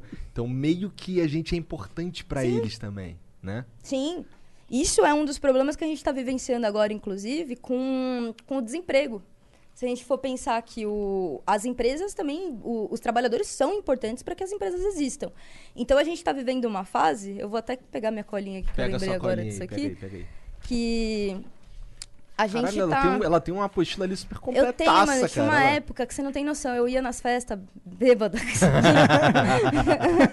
e chegava na galera e falava disso aqui. Mas a gente tem aqui a questão do desemprego, né? A gente pega as empresas, hoje em dia a gente precisa do quê? De programador. Eu que tenho uma empresa de tecnologia, eu sei a dificuldade que é de você conseguir contratar um, contratar um trabalhador bom. Porra, demos sorte. E esse cara custa muito caro. Por quê? A Demos gente mais não... sorte ainda. A gente não forma, a gente não está formando. Então você tem aqui o, o dado que eu trouxe, que em 2018 foi feito dois mutirões de trabalho. Foram, foram inscritos 10.800 candidatos para 5.800 vagas. Sabe quantos foram selecionados? Ah. 3.500. Metade ali, ó, praticamente quem metade das vagas. Esses caras. Entendi. Mas desses 10 mil e tantos caras aí, é por que, que eles, eles só não eram qualificados o suficiente? Eles não foram qualificados para vaga, entendeu? A gente, tá- a gente é um, um país que não investe em educação, que a educação é uma coisa secundária. É, você tá me falando aí desse teu projeto aí que os caras disseram que a desculpa geral é não dar voto. Pô, então isso é Porra. uma, uma, boa, uma boa notícia pra quem quer um emprego. Aprenda a programar, tem muita vaga. Não, aí. não só programar, toda a área de TI, né? Tudo que envolve a. E, e não é só Nossa, que programação. engraçado, eu pensei que esse, que esse mercado fosse ser um mercado ah, bem cheião, porque é algo que, que é tão. É tecnologia. Todo mundo. Quer dizer, eu estudaria Eu, isso eu aí. conheço vários amigos que estudam isso e estão no mercado de trabalho disso, mas saber que mesmo assim ainda falta gente. Falta, falta. É porque a demanda o- deve ser muito incrível, né? Pra você ter uma ideia, aqui, ó, o Brasil contrata mais profissionais do que forma em tecnologia há pouco mais de uma década. Então, são tro- 381 mil vagas que são abertas no ensino superior, mas dessas 381, só 120 mil se forma. Então, onde que tá a origem disso também? Tá na matemática. Você já pega lá, a gente tem um ensino básico que é uma porcaria. Que matemática, meu, você... Eu não sei se vocês gostavam de matemática Não na Eu gostava. sou ruim em matemática. Eu, eu gostava no comecinho e depois, quando foi ficando muito complicado, eu falei, mano... ah, Começa a ficar um porque- negócio é. meio complexo, assim, É. então já acaba afastando. Você são profissões que acabam afastando. Então os cursos eles acabam se tornando muito difíceis, principalmente por não ter essa nivelação do ensino. Então muitas pessoas entram e acabam desistindo, acabam se formando, até pela questão que a gente falou lá no começo que a nossa educação brasileira ainda é muito arcaica. A gente não trabalha ainda com as novas tecnologias educacionais que envolvem coisas como gamificação E aí, portanto, não prende o aluno, o não aluno prende tá o cagando aluno. andando. Ele vai fazer um curso que vai fazer uma formação que é ali, não que é mais fácil, porque eu acho que são habilidades diferentes, né? Eu não gosto de falar que uma coisa é mais fácil, porque Ah, bem, já ia te dar um banho. é, tem aqui. pessoas que têm Eu fiz de letras. tem pessoas que têm mais facilidade com alguma coisa do que outras. São múltiplas inteligências, isso é comprovado. mas é mais inacessível, porque a gente não tem o mesmo acesso a- ao ensino de exatas, entendeu? As pessoas que estudam num colégio particular não têm o mesmo acesso ao ensino de exatas que as crianças que estudam num colégio público, que geralmente não têm acesso a nada. E a nossa formação ainda é muito arcaica, não é, não é legal, cara. A gente gosta de jogar Minecraft ali, mas a gente não gosta de fazer lição de matemática, entendeu? Fato. Sendo que a gente tá aprendendo lógica ali. Aprender a gente red- tá aprendendo... redstone. Nossa, vamos lá. Redstone é um negócio muito difícil pra difícil, caramba, né? velho. É um negócio muito difícil. E super foda também. eu me Mas, mas em- como tá no jogo, como você quer aprender pra você matar o zumbi, é muito mais divertido quando você tem um propósito. Quando Esse é o tem um problema do, da, da. Aí você concordo muito com você quando você tava falando desse negócio da escola, porque é uma crítica minha à escola também. Que nem um, um dos projetos, né, que eu falo bastante, que você pode implementar numa escola um projeto de. Ao invés de você ter uma aula tradicional, vamos fazer uma horta aqui. Vamos fazer uma horta 4.0 ali. Pá, 4.0 a galera gosta, eu adoro usar. Aí vamos fazer uma horta 4.0, legal. Aí você vai trabalhar com os alunos ali. Por que, que você precisa de uma horta? Pega ali pros alunos e fala quantas pessoas tem na família de cada um. Vamos ver qual que é o tamanho, a produção dessa horta que a gente precisa ter para atender a sala inteira e a família de todo mundo. Então você já traz um pouquinho de matemática ali, ó. Começa a- a fazer as contas todo mundo. Aí você pensa, ah, legal, por que, que é importante ter uma horta? Aí você já traz a questão social, a questão da história, a questão do- dos problemas de alimentação, você traz um pouco de economia global ali, você traz um pouco de economia regional. Legal. A gente já fez as contas aqui, a gente já sabe o tamanho da nossa horta, a gente já sabe por que, que a gente precisa de uma horta. Vamos começar a fazer, vamos pôr a mão na massa. Vamos modelar 3D ali. Pô, a galera não joga The Sims? Vocês jogam? Eu sou. Eu, amo joguei The Sims, pra cara. caralho. Eu jogava The Sims na casa do meu vizinho. Eu amo The Sims, cara. The eu sou, Sims eu eu sou também. maluca no The Sims. Eu pego assim, eu tenho um hiperfoco cabuloso, que eu pego um negócio e fico 40 horas seguidas, assim, fazendo. Então, se eu pego The Sims, eu não consigo parar. É, e é pra qualquer coisa. Eu pego pra Caraca. trabalhar assim, eu vou, pá, 40 horas seguidas. Entendi. Aí. Aí, pô, Eu fui assim com Dota durante um tempo. você joga Eu The sou Sims assim com o jogo também. joga Minecraft, consegue fazer uma hortinha ali. A gente faz as hortinhas ali no Minecraft. Faz o projeto, ele calcula qual que é o tamanho. Legal, pô, desenhamos. Vamos usar a impressora 3D agora? Vamos fazer um sensor? Vamos fazer um sensor aqui pra essa hortinha poder Se autogerar. poder se autogerar, se autorregar. A cada tantas horas, assim, todo dia, no horário tal, vai sair uma aguazinha ali. Isso é então, muito Isso útil, né? Numa impressora 3D? Mas é, é, a gente foda, faz né? o sensorzinho ali, faz o. A gente pega a cortadora laser, corta ali as, as madeiras da, da, da, da horta, monta. Aí fala, pô, vamos fazer um sensor agora. Aí na impressora a gente consegue montar a caixinha, consegue montar o controle, traz um, um Arduino. Pra quem não conhece, o Arduino é um microcontrolador usado principalmente para educação e para prototipagem, que é facinho, tem até linguagem para criança aprender. Então você programa lá, cada horário tal, pá, pá, pá, vai fazer a aguinha. Aí Legal. a criança vai desenhar, vai fazer na impressora 3D. E é um negócio que, Caralho. que Mas ela as- vai ver acontecendo, entendeu? Que vai ser interessante. E é útil, né? Fazer comida é sempre E útil. é útil. E eu te falo que é porque tem escola, escola construtivista, já faz isso. Você que, vai que é numa uma escola. escola construtivista? Legal, legal. Ó, põe seus filhos na escola construtivista. Não sei o que é ainda, mas eu acho que vai ser A legal. escola construtivista, ela acredita que o aluno ele vai aprender construindo. Então ele aprende fazendo as coisas. Por isso que vem esse conceito de escola construtivista. Costuma nota, velho. Você vai ver, botar teu filho lá, costuma nota. É, é que você quer então mesmo. Você quer algo caro hoje em dia? Que cuzão. Mas eu gosto disso. Eu acho que as escolas precisam ter novas propostas, mano. Não sabia que existia essa construtivista. Eu fiz Montessori, é uma merda. Montessori, Maria Montessori? É. No- na Zona Norte? Não, não, isso é um método, Ah, né? é um método? É, é, é. Montessori era um método criado e tem várias escolas. Era prima Ah, escola o nome da crer. minha escola. Nossa, eu fiz vários, cara. Eu Você era, fez? eu era terrível, eu mudava de escola todo. Isso é ruim pra caralho, né? mano? Mudar muito de escola. Eu mudei também bastante, mudei umas quatro, cinco vezes. Eu era assim, eu gostava, eu sempre gostei muito de estudar, assim. O Google, desde que eu conheci. Eu fui criada com um computador na minha frente, né? Que. Por que, que eu sou engenheira biomédica? Meu pai é programador e minha mãe é bióloga. Então combou. É, combou. Juntou é, combou tudo. ali. É, eu quero agradar os dois pais. E, e eles, eles só foram estudar, na real, eles já tinham mais de 40 anos, já era grande e tal. Só que meu pai, ele arrumava o computador. Foi assim que a gente teve uma mudança de vida, assim, que a gente conseguiu estabilizar. Morava de aluguel e tal. Aí ele fez um trampo pro exército que ele arrumou um monte de computador. Conseguiu comprar uma casa lá no, no Bom Sucesso, que é é divisa de Guarulhos, Guarujá é longe, mano. Tinha nem asfalto na rua.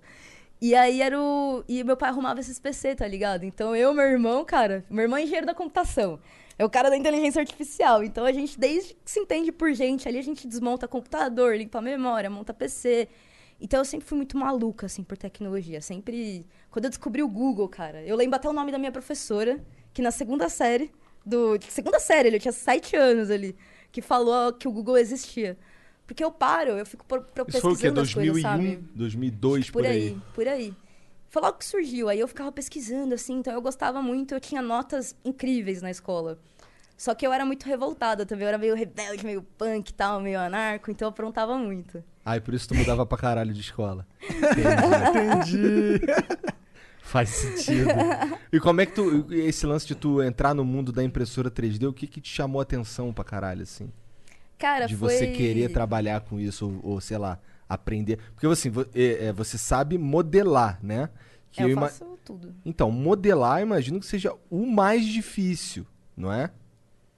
Imprimir, basicamente, tu pega num pendrive, taca ali e manda imprimir. Não, né? é que Ou assim, não? a impressora 3D fala que imprime, mas na verdade ela, ela serve pra ser calibrada, ela não serve pra imprimir. ela imprime quando ela quer. Mas é, é um- é uma construção, assim. Eu sempre fui nerd otaku ali, cyberpunk ali. Eu, eu sempre gostei de- de- desse negócio cyberpunk, sabe? Então tu amou a Akira. Nossa, demais, cara, demais, velho. E aí, fazer prótese era um negócio que eu queria muito. Então, eu, eu sempre ah, pensei lembrei que que... Akira. Aquele anime do... do Caralho, bonequinho. 10 anos depois. Deu lag, deu eu lag, deu eu lag. Tem que usar como é que é o patrocinador lá de vocês pra não dar lag? Existe lag. Lag, lag. porra, pra cérebro ainda não inventaram essa merda. Tem o Dr. Stanley lá que ele dá umas injeções, né? Aí, pô, tá- ah, é impressora 3D. Aí eu sempre gostei muito de prótese e tal. Aí fui trabalhar, fui pra faculdade nessa, nessa linha que eu queria fazer engenharia biomédica, né? Só que na minha facu o processo é diferente, que você não entra direto na engenharia biomédica.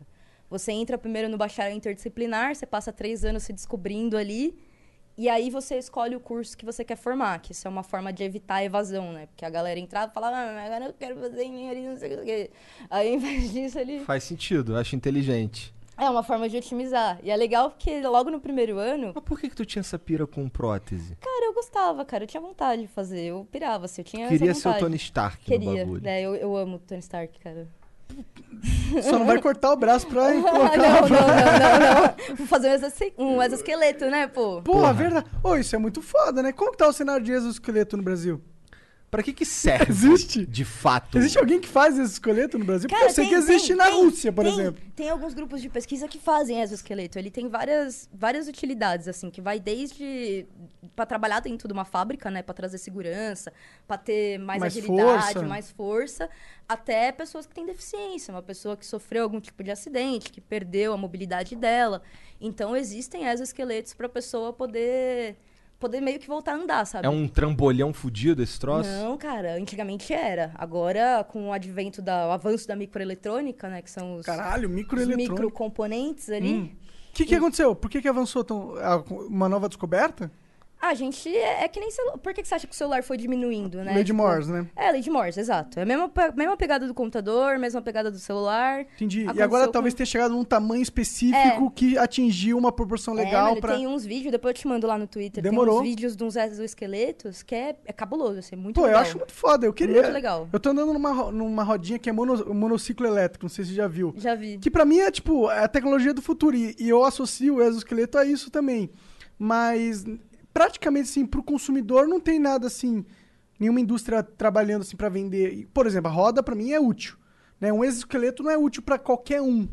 É, existe alguma quem- utilidade assim? Quem está investindo bastante é militar, então você tem vários exércitos no o exército americano, outros, é. né? O, o exército sentido. americano investe bastante em exoesqueleto. E aqui no Brasil, por exemplo, lá na minha universidade, lá na engenharia biomédica, tinha projeto de exoesqueleto focado na reabilitação de pessoas que perderam o movimento. Então, esses são os dois principais Hum. mercados. E agora está surgindo as indústrias também para ter meio que um super-humano, né? Mas isso é. Nossa, eu queria um que tivesse uma, uma perna que você fosse dando uns pulos gigantescos assim, imagina? Você quer virar um joguinho, cara. Cara, a, vida, a vida é um jogo, a gente só não chegou no, no- no nível.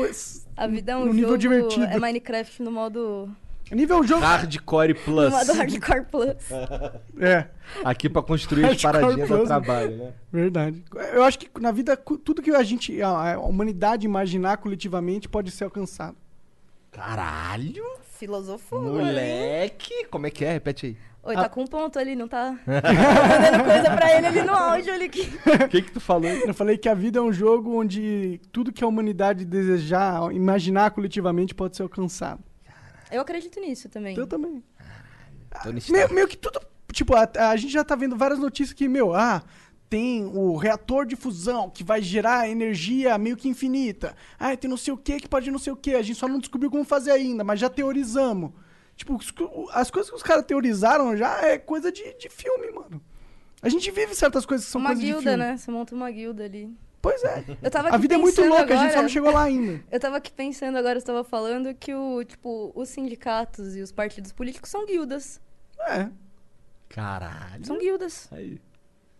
Gostei dessa daí. ó. É, Gostou, né? Muitos anos de Tibia aqui, rapaz.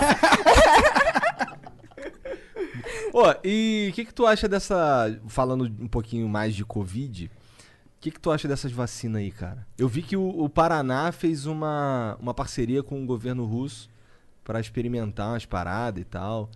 E aí? Cara, eu, assim, é, eu penso pela, pela ciência sempre, né? Eu sou cientista, então eu acredito no método científico e eu busco aplicar isso em, em tudo que eu faço na minha vida, assim, até, até na, na política.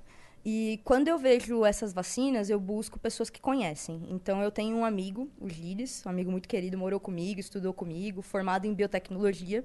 E ele trabalha no, ele trabalha no laboratório lá em Oxford que está desenvolvendo a vacina. Foda. Ele não trabalha dentro do projeto dessa vacina, porque é um, um outro o tipo de vacina que ele, conhece, que ele trabalha. E, que nem eu falei, eu sou engenheira biomédica. Meu negócio é apertar parafuso, é programar, é... Criar também. É criar. Não é mexer com a vacina, entendeu? A vacina, muita gente pergunta pra mim da vacina, mas não é um, não, Não é o teu foco. não é o meu foco. Aham. Então eu fui bater esse papo com ele, né? Eu falei, pô, você é o cara que eu conheço que mais entende de vacina no mundo, né? Que eu conheço. Tanto que trabalha no laboratório de Oxford. E ele falou pra mim o seguinte, assim, que existem quatro tipos de vacina. A mais eficaz é uma vacina que é feita com base na proteína do vírus. E essa vacina, mano, demora anos e anos e anos e anos para ser desenvolvida e ela é a vacina mais eficaz. Então ele falou que existem vários grupos que estão desenvolvendo vacinas com, com esses quatro tipos diferentes, né?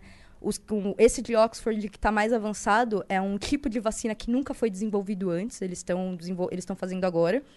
Assim, tudo evoluiu, né? Eu acho que a vacina mais rápida que foi desenvolvida no mundo foi em cinco anos.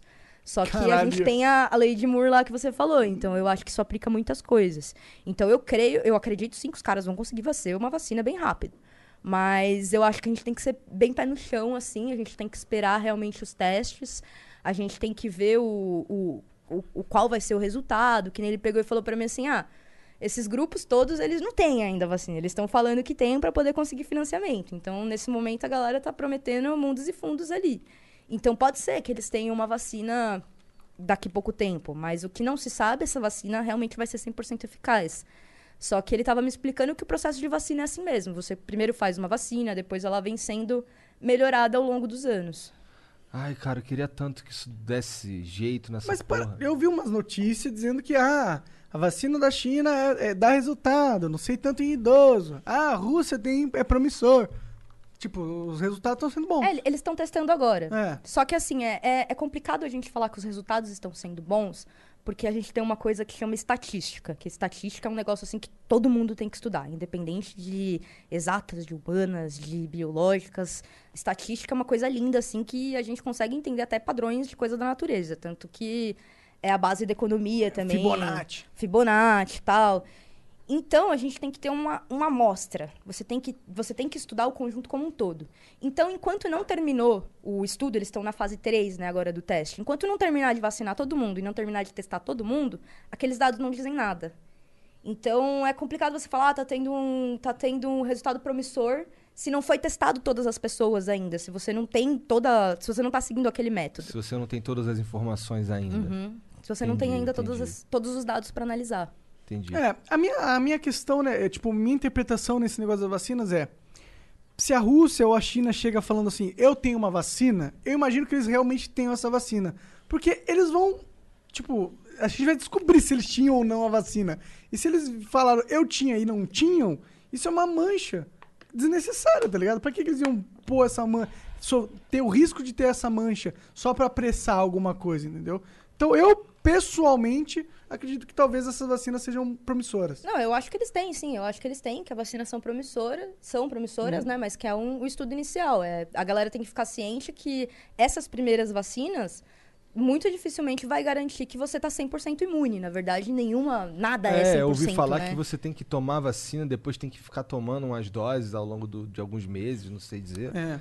Mas eu ouvi. É, se você olha a tua carteirinha de vacina, não sei se Aham. vocês já Aham. viram, tem vacinas que você toma várias vezes ao longo da Regularmente, é. vida, Sim, né? tomei várias vacinas depois de velho. Eu acho que só o impacto, o impacto psicológico de ter uma vacina e saber, ah, ali, ó, as soluções estão chegando. Na sociedade é bom, é bom porque eu acho que a gente entrou numa dinâmica de pânico nos últimos 5, 8 meses que, que não foi bom pra, pra gente, sabe? E, e porque, pô, a gente nunca teve que lidar com uma pandemia. E aí toda a sociedade tem Caralho, que lidar. cara, era só tomar cloroquina. Só com a cloroquina. E a- toda a sociedade tem que lidar com essa. Ozônio no cu. Ozônio. Ozônio no cu é foda. Cloroquina eu aceito, mas ozônio no cu é too much, mano. Eu enfrento as minhas chances com a, com a, com a, com a Covid, tá ligado? Como será que aplica essa porra? Enfia um Nossa, tubinho sei, no é teu no cu? cu, é tipo, não parece ser prazeroso, tá ligado? Mas não é pra ser prazeroso, pô, é um tratamento Exatamente, médico. se fosse pra Você ser tem prazer prazeroso... quando você vai fazer, quando você for fazer exame de toque, você vai sentir prazer? Não sei, mas quando eu dou umas cagadas, às vezes eu tenho. Pô, algum- na- assim, na tua opinião, eu eu entendi que essa não é a tua área. Mas, pô, por exemplo, ah, você acha que esse, esse lance do ozônio, ou a cloroquina mesmo, isso tem algum. Isso tem fundamento científico quando os caras defendem esse tipo de coisa? Eu já conversei com um médico aí, ele disse que é, existe uma. Por, por conta da, da hidroxicloroquina resolver outras coisas, é, o jeito que ela funciona inibiria a proliferação do vírus. Eu não quero, eu não quero jogar uma bomba pra você. Eu entendo que essa não é a tua área e tal, mas você tem, você sabe alguma coisa sobre isso? Tu acha alguma coisa? Ou... Ixi, eu acho que isso aí é tudo caô, foda-se. Tu acha que é tudo caô. Tô vendo na tua eu cara. acho que com certeza deve ter algum embasamento científico, né? Nenhum, nenhum profissional renomado vai colocar teu nome em risco ali, que nem o, o Monark falou mesmo da Rússia, não vai botar o Uhum. nome em risco por uma lorota. Acho que tem sim um embasamento, um embasamento científico. A questão é que a gente tá numa corrida, né? É uma, é uma corrida de quem que vai lançar primeiro. Então é marketing, gente. Vocês que são fã do livre mercado aí, vocês estão ligados. Os caras estão fazendo marketing ali pra ver quem vai captar mais recurso. Quem lançar primeiro vai sair na frente. Então é um é aquele negócio do marketing que todo mundo aumenta as coisas. Mas eu não, eu não acho que deixa de ter um embasamento científico, não. É, eles falam o negócio do zinco, que enche as células e aí impede que acople e deixe a proliferação do vírus no pulmão, blá blá blá.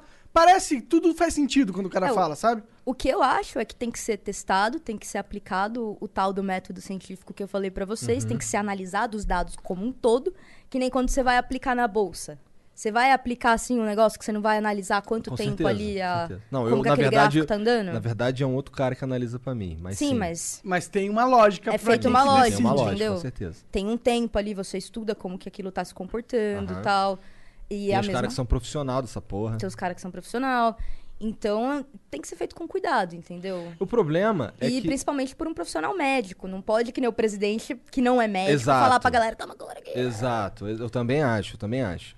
É, mas por outro lado, eu sinto, assim, pelo amor, eu não sou bolsonarista nem fudendo, apesar de Bolsonarista, ele tá já- falando isso, mas ele é apesar de já bolsonarista. ter sido acusado disso várias vezes, mas o que eu assim, eu tenho a impressão que todo esse lance, vamos lá, falando especificamente da cloroquina, acabou ficando parou de ser um- uma discussão científica para se tornar uma, uma discussão política. Parece que, por exemplo, o Bolsonaro, ele lança esse, ele lança aí a carta da cloroquina aí para, sei lá, como uma possível como uma solução ou uma Posso prevenção. te dizer qual que foi a lógica dele? Qual que é a lógica dele? A lógica dele é, ele tava com medo do- da consequência econômica, do, do impacto econômico da pandemia. Então, para ele, fazia muito sentido ter uma solução imediata para dar confiança que as pessoas voltassem para o mercado de trabalho. Concordo, concordo. Então- Era isso que eu ia falar. Então eu acho que é por isso que ele incentivou tanto a cloroquina.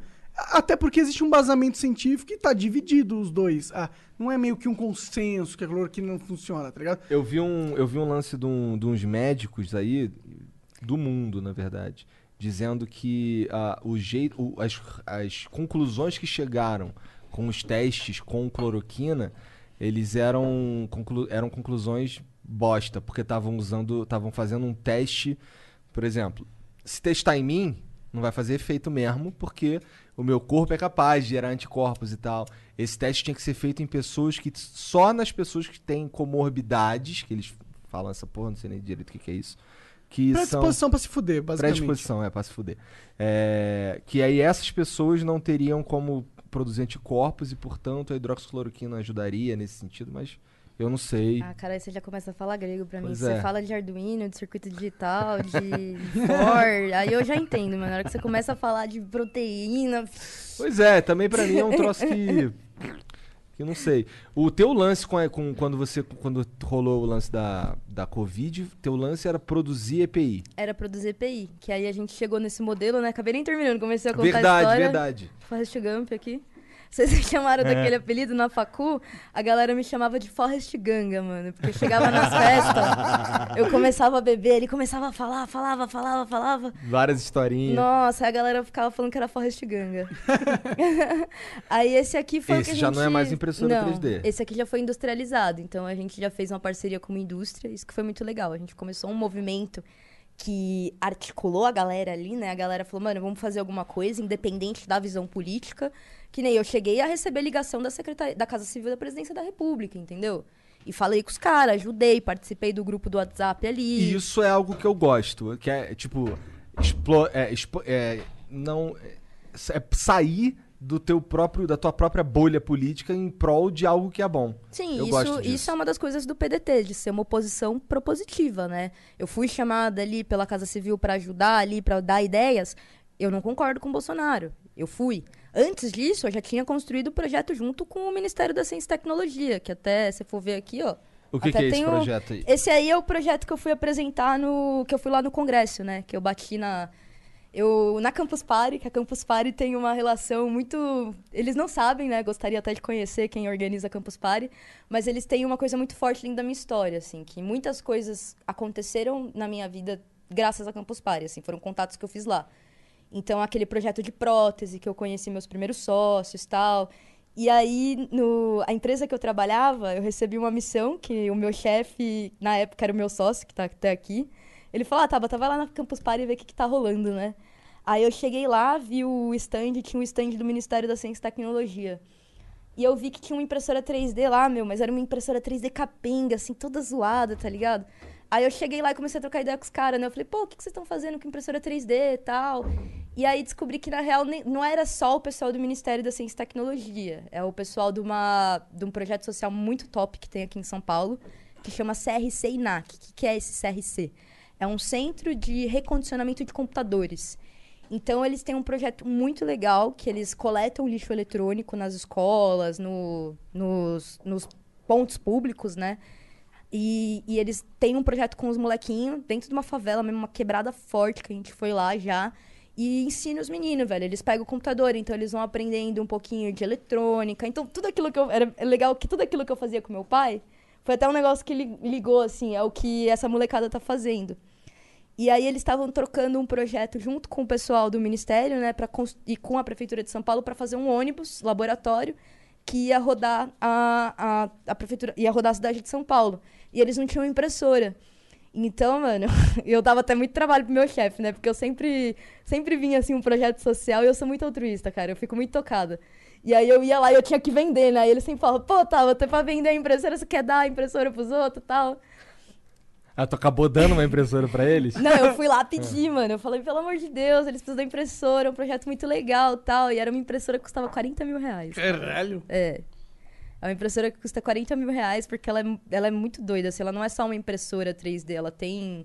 Multi, ela é Ela tipo faz uma multifuncional. massagem, ela ela imprime faz chocolate, café. cara. Caralho! É, ela imprime Gostei, chocolate. gostei, adoro imprime... chocolate. A gente fez umas impressão com, com cream cheese. Entendi, então ela também trabalha com comida É. e tal. Ela usa paradas. vários, vários, vários. Ela troca o bico, sabe? Você troca o bico Ah. dela. Aí até essa. A gente já tinha feito um trabalho de implementar essa impressora em toda a rede Senai. Então, o Senai tem um projeto lá que é o Senai Lab, a gente implementou. Aí teve um projeto que eu toquei também junto com o pessoal da Universidade Federal de Goiás, que a gente montou um laboratório também, que foi como veio nascendo o Centro de Tecnologia Social, né? A gente fez um projeto Que lá. é o caminhão aí, o ônibus, não que o é ônibus, também é o. um- É um caminhão, é um VUC, é um veículo urbano, não sei das quantas. Caralho, aí. eu não sei o que, que é isso, mas eu quero ter um VUC. Quem gosta é o, Cara- é o Venom, gosta do Vuk. Verdade, Vuk, VUC. Sabe aqueles caminhãozinhos de TV, quando a TV vai fazer ponto Aham. local? É um daquele. Ah, É um só que daquele. blindado não? Só que, mano, você tira tudo que tem lá dentro, bota impressora 3D, bota lá, pá, pá, pá, pá, bota tudo dentro. Ah, Aí eu hora. conheci os caras do ministério lá, o pessoal dessa ONG, e falei, mano, vou arrumar a impressora pra vocês, cara. Não tinha nem falado com o meu chefe nada, eu falei, eu vou arrumar essa impressora pra vocês. Aí eu fui lá, André, mano, a gente precisa, vai entrar no ministério e tal, se a gente tirar uma foto com o Marcos Pontes, imagina o Marcos Pontes na nossa impressora, cara, muito louco. Aí eu consegui convencer os caras, né, a gente botou essa impressora lá, e aí a gente acabou criando uma relação muito boa com o pessoal do ministério, assim, deles receberem a gente lá dentro, que isso foi muito legal, assim. Então o pessoal do Ministério do Bolsonaro é legal, é isso? É, então, é o que eu ia falar. Com todas as críticas que eu tenho ao governo Bolsonaro, ou as, as, as, as atitudes do, do Marcos Pontes, que por mim foi. Eu tomaria outras decisões, né? Os caras receberam a gente conversaram, porque é o papel deles. Então a gente desenvolveu. E são técnicos também, né? Essa galera que estava trabalhando com a gente, eles são concursados. Eles não são. Não é cargo de indicação, é uma galera que tá lá, mano Sempre. troca, troca governo, os caras estão lá e o trabalho deles é super complicado porque troca governo, E os caras são competentes? Você sentiu esses são. caras?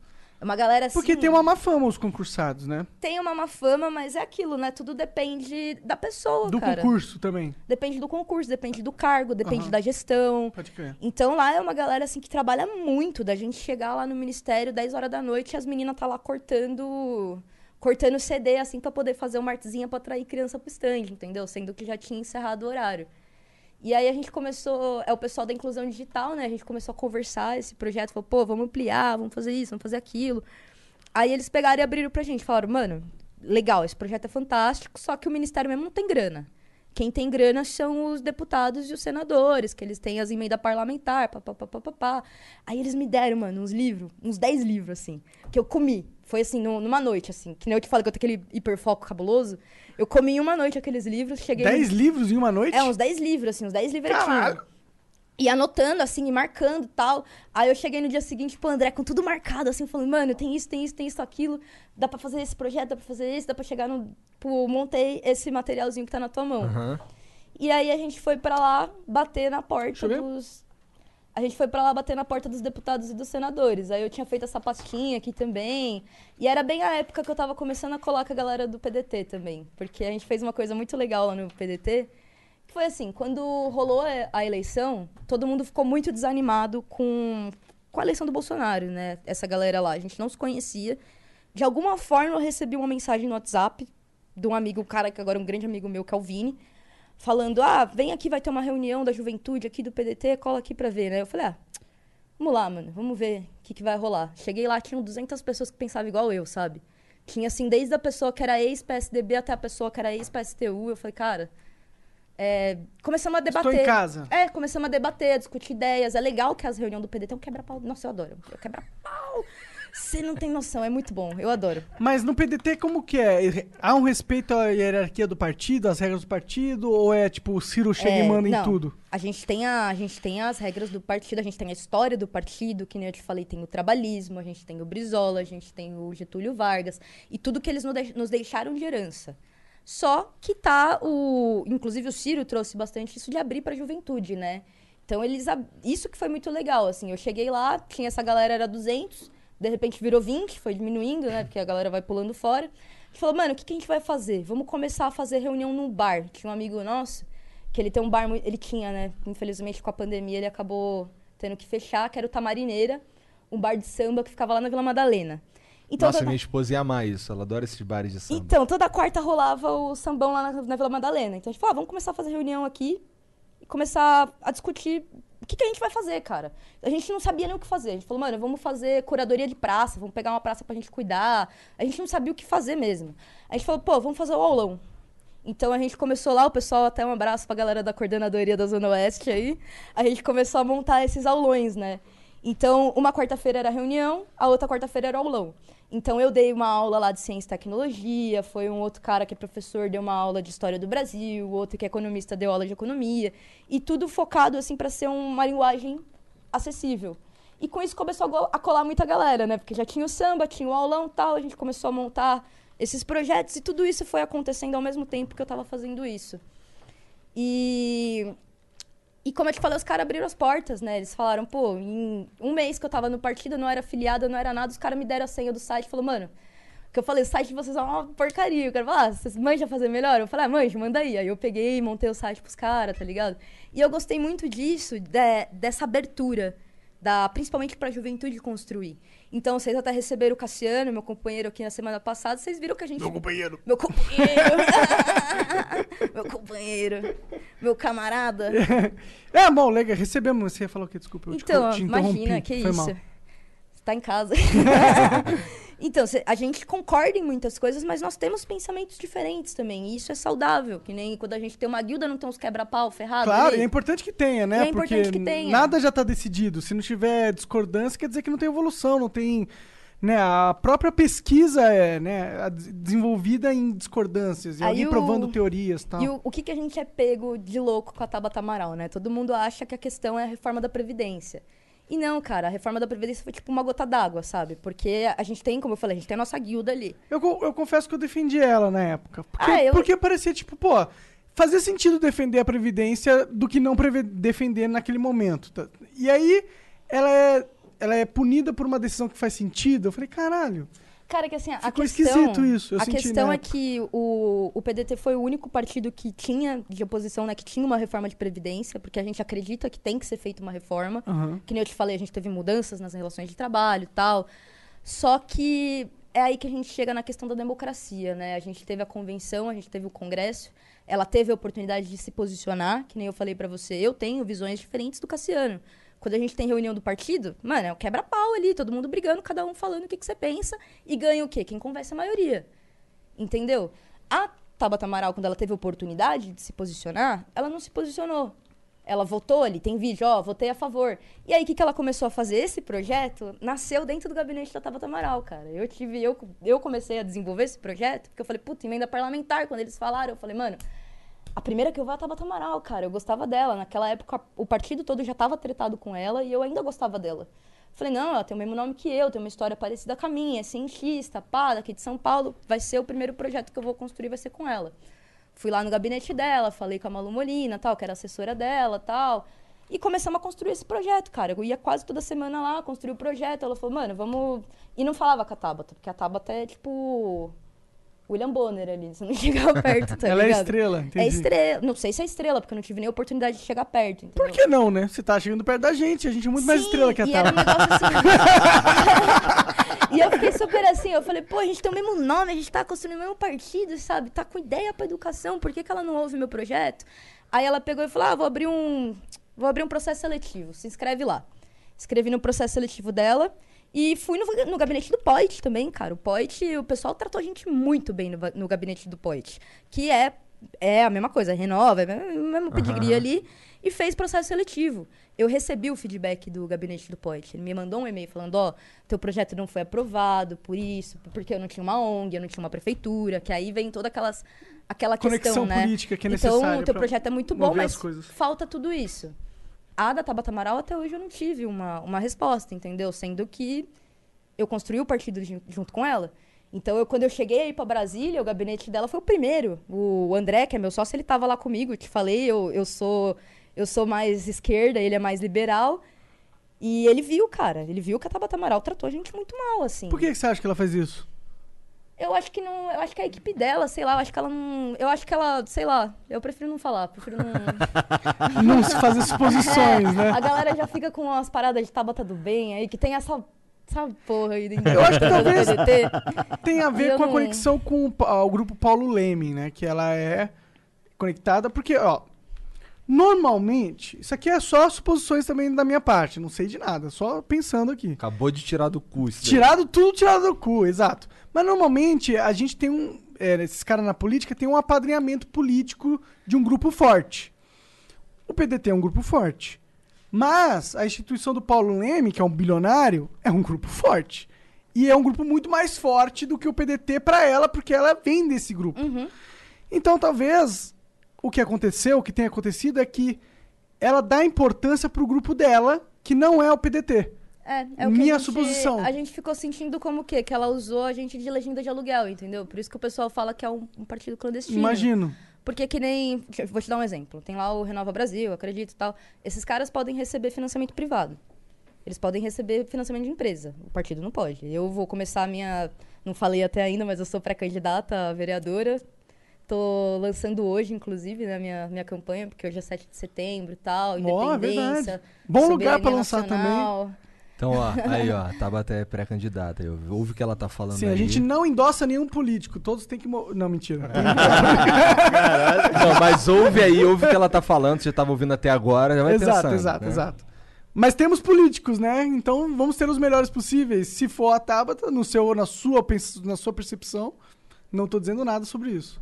Então, que nem, por exemplo, o Renova Brasil. Esse grupo, se eu fizesse parte do Renova Brasil, eu poderia receber uma bolsa, eu poderia receber um financiamento.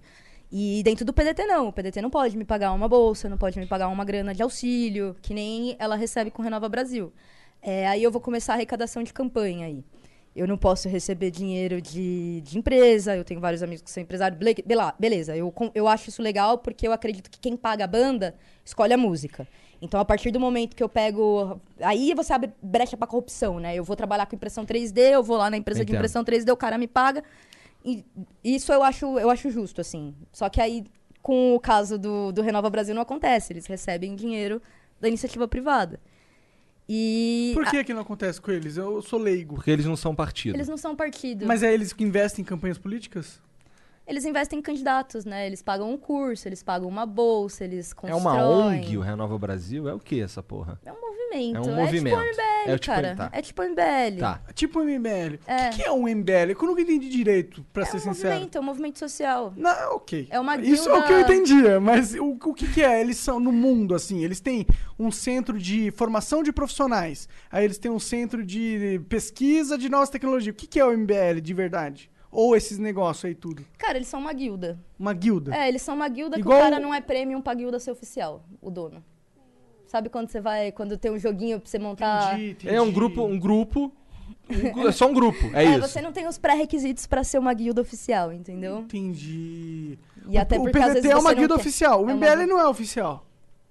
Uma guilda oficial. Não, É, uma não guilda- É uma guilda oficial. É, não é uma guilda, porque eles não são partido. Só É, por isso, não só são por isso. partido. Não tô falando nada do MBL, mas não, eles, eles não têm a chancela governamental, Isso, né? eles não têm toda... Eles não têm o chat da guilda, eles não O têm a plataforma minha, da na minha guilda. visão é até um ponto positivo pra eles. Por quê? Porque aí tá fora do jogo. Tá fora do jogo. Aí eles, pô, fazem o que eles quiserem, na minha opinião, tá ligado? Se eles não estão mexendo com política, não são partido, não estão recebendo dinheiro. Não, mas eles estão recebendo dinheiro, não do governo.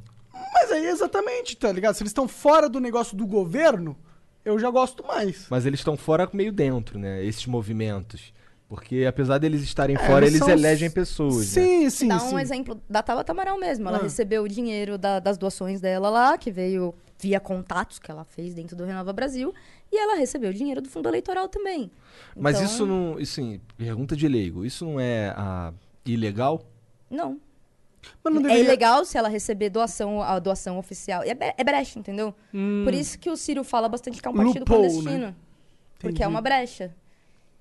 Entendi. Por que que você é a favor Se desse... eu quiser te dar uma grana pra tua campanha, eu não posso. Você não pode me dar como pessoa jurídica. Mas posso como pessoa física. Você pode me fazer uma doação como pessoa física. Quanto? Tem um limite Ah, de tem um limite de doação que tem a ver com a tua declaração de imposto de renda. O que já não tem nada a ver, né? E é assim que eles conseguem dinheiro no Renova? Aí Será? eu já não, eu já pois não é, sei. isso, Aí eu já isso não que sei eu queria dizer. saber. Não, Porque acho que como- eles... Qual o buraco que eles acharam, tá Ah, talvez eles só captam dinheiro de pessoas que pensam igual a eles É, ou que eles querem... fazem campanha de doação, tem um empresário que vai lá, que nem o Lehman com certeza doa, o, o, o- como é que chama? O, o Hulk deve doar também. É, e eles querem o quê? Lobby, né, pô? É, eu, não, eu não conheço a fundo as estruturas do Provavelmente é lobby. eu, eu, eu não conheço também, mas eu digo que é lobby. É... Mas, eu, não, eu tinha uma pergunta que era muito boa, cara. Eu queria refazer, desculpa. Viu? Acontece toda hora. A gente tem hora que eu tô construindo um pensamento muito foda aqui. no- quando eu chego lá no topo, eu esqueci do que Hum. que era. Acontece pra caralho. É. Ah, lembrei. É, desse negócio do, do dinheiro que o governo dá, do fundo eleitoral. O que, que você acha? Eu queria propor uma, uma, uma ideia, porque de todas as ideias que eu já vi propondo, essa é a melhor. E eu que propus. Pouco narcisista, né? Pouco nar- narcisista. Ele vai Cara- esquecer, né? deixa ele falar, Não, não, não, vai esquecer. não, não vou esquecer, não. Ele É, ó, vai lembrar. Eu já sei qual é, porque eu já vi isso milhões de vezes. Vai lá. Você tem que pegar todo o fundo eleitoral e dividir exatamente pelo CPF dos eleitores. e falar que, com- que ele decida para quanto dinheiro do, que ele tem direito desse fundo vai para qual candidato. Deixar que a- o filtro seja individual. Porque se o filtro for o dono, o dirigente do PDT, o dono, o dirigente do PT, o dono, dirigente de não sei o quê, o que, que ele vai fazer? Conlui com os amigos do, políticos dele. E você sabe que isso é verdade. Mas se for diretamente com o CPF, o CPF faz o que ele quiser. E aí você tem uma democratização desse, desse orçamento imenso. Que é quantos bilhões é esse negócio? Eu acho que são 2 bilhões, não é? Fundo partidário? Eu não sei Eu o acho número que são. certo. 2 bilhões? 2 bilhões. Então deixa o povo decidir pra onde vai esses 2 bilhões. Por que, que um burocrata tem que decidir isso? Minha sugestão. O que, que você acha? É, É que, é que ela, assim, eu imagino que você tá entrando nesse mundo da política agora. Teu negócio é fazer prótese É, e, eu e sou- EPI. Mas ela tá entrando é nesse de mundo da impressora 3D. política. Ela Tá, tem que se tá entrando, acostumar tem que se com, acostumar. com essas merda aí, que é que você vai ter que passar. Mas eu, eu, eu te dou um exemplo, assim, um- um- uma questão pra gente pensar, né? Não vou te dar uma resposta, eu vou dar uma coisa pra gente pensar. Você pega aí esses 2 bilhões aí. Eu sei que você pega esse dinheiro, só que na cidade de São Paulo, a gente tem 84 pré-candidatos, se eu não me engano, a vereadores pelo PDT. E são quantas vagas? São 55 vagas ao todo. E aí, o que, que a gente está fazendo, o que a gente implementou no PDT, né? Quando eu entrei, a gente começou a pensar, vamos trazer tecnologia. Atualmente, eu sou secretária de tecnologia do, do municipal aqui no partido. Ah, que legal. E aí, gente- principalmente pra gente pensar, pô, vamos trazer... Porque você era mais nerd do partido. É. eu e o, e o Radamés ali, o barbudo. Da hora. aí a gente começou a pensar, pô, vamos O começar... É, o Bin Laden. Vamos começar a é trazer politicamente um... incorreto, cara. Para com Por isso. que ele? Porque ele parece o Bin Laden? Exato, Bin Laden é, é tipo Voldemort, cara. Não pode Ah, falar. tá. A gente falou, ah, vamos trazer umas tecnologias pra cá para o negócio ficar até mais democrático, né? Porque quando a gente põe análise de dados, quando a gente implementa Big Data ali, que é uma palavra que a galera É. adora usar, Tá famosa. as coisas ficam mais transparentes, que a gente consegue enxergar o que está acontecendo. Então, primeira coisa que a gente fez lá, lá no partido foi criar o site, né? Criar a filiação virtual, porque o bagulho era uma bagunça. A galera chegava, era folhinha, aqueles negócios de folhinha, perdia, Em tava no 2020. bar ali, tava no samba, é. Tava ali no samba, pá, perdia a folhinha. 2020 é tudo digital, cara. Aí a gente começou a trazer ali o digital, né? Começou a implementar o site, a filiação digital tal. Ah, vamos pensar, a gente começou a pensar, trouxe uma galera boa também, começou a surgir uma galera.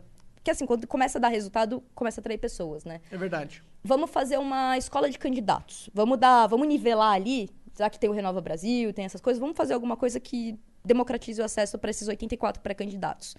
Porque desses 84, a gente tem ali eu, a gente tem uma galera que é doutora, a gente tem uma galera que é estudante, a gente tem uma galera que não teve oportunidade de estudar, uma galera que está fazendo candidatura coletiva. Então vamos criar ali um O que cursinho que é uma EAD. candidatura coletiva? Co- co- Candidatura coletiva, meu. É que assim, pra mim, todos os mandatos, todas as candidaturas são coletivas, né? Eu tô construindo uma pré-campanha e tem toda uma galera que tá construindo aqui comigo. Não, não sou só eu. Só que a candidatura coletiva é uma galera que une forças pra conseguir mais votos. Então, ao invés de construir só um candidato, eles constroem uma, uma bancada coletiva. Então, são várias pessoas que vão aparecer ali como figura pública, mas só um que vai ser registrado oficialmente. Entendi. Então é mais uma das, das coisas que a gente cria ali pra conseguir brigar, né, com, com esses caras que tem muita grana, que tem muito robô, que domina a rede social. Quando eu falo muito robô, eu falo desde o PT até o Bolsonaro, porque a gente sabe que Rola PT tem isso então, também. muito robô? Né? Ah, no tem Twitter? robô, viu? Tem Instagram robô. também? Instagram eu não sei, cara. Instagram é uma rede social que eu tenho. Eu, não, eu, não, eu sou nerd, né? É, eu também. Mas no Twitter rola muito. No Twitter rola. No, no YouTube rola, Facebook, essas paradas? Você Ah, rola, rola. Rola? Rola. No YouTube rola? No YouTube rola. Os comentários, nunca vi os comentários que fica só. Não, não vejo vídeo político no YouTube. É, ficam os comentários repetindo a mesma coisa ali, que é uns robozinhos. Entendi. E aí, então, a gente montou a escola de candidatos, né? Então, construiu-se uma plataforma EAD, a, a galera lá da equipe, para que os candidatos pudessem ter. Aprender como fazer o crowdfunding, como montar um projeto de lei, como montar as redes sociais, como cuidar do WhatsApp. Então, a gente está agora fazendo um aplicativo de celular, que nem o iDook que eu te falei, eu já tô, eu já vou rodar o beta ali no partido, tá ligado? Legal, cara. Isso é bem legal. Tem, tem algum outro partido fazendo algo, algo semelhante? Cara, não sei. E eu tô com umas ideias assim, eu quero até fazer um GitHub agora do, do PDT pra gente poder compartilhar esses projetos.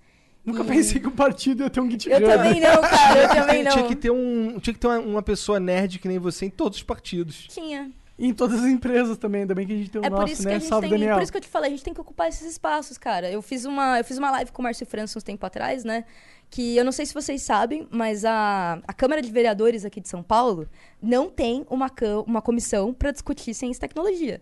A gente tá, tipo, em uma das oito maiores cidades do mundo, Caralho. mais ricas, e a gente não tem uma comissão que discute ciência e tecnologia. A vereadora Soninha criou uma um, um tempo atrás. Essa comissão durou exatamente 60 dias e não foi pra frente. E aí eu perguntei pro Márcio França, né? Eu falei, por quê? Por que, que você acha que aqui em São Paulo a gente não tem uma comissão dessa?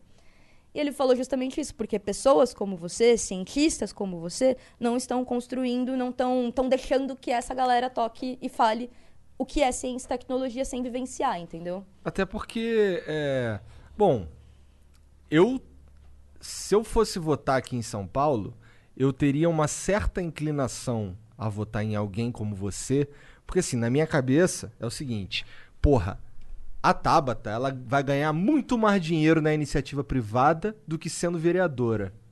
Então, por que, que ela quer ser vereadora? Ela É verdade, deve ter, né? Você é meio burra. ela deve ter uma motivação de verdade pra fazer essa parada, tá ligado? É, é- esse, é, esse é um dos filtros que eu faria, tá ligado?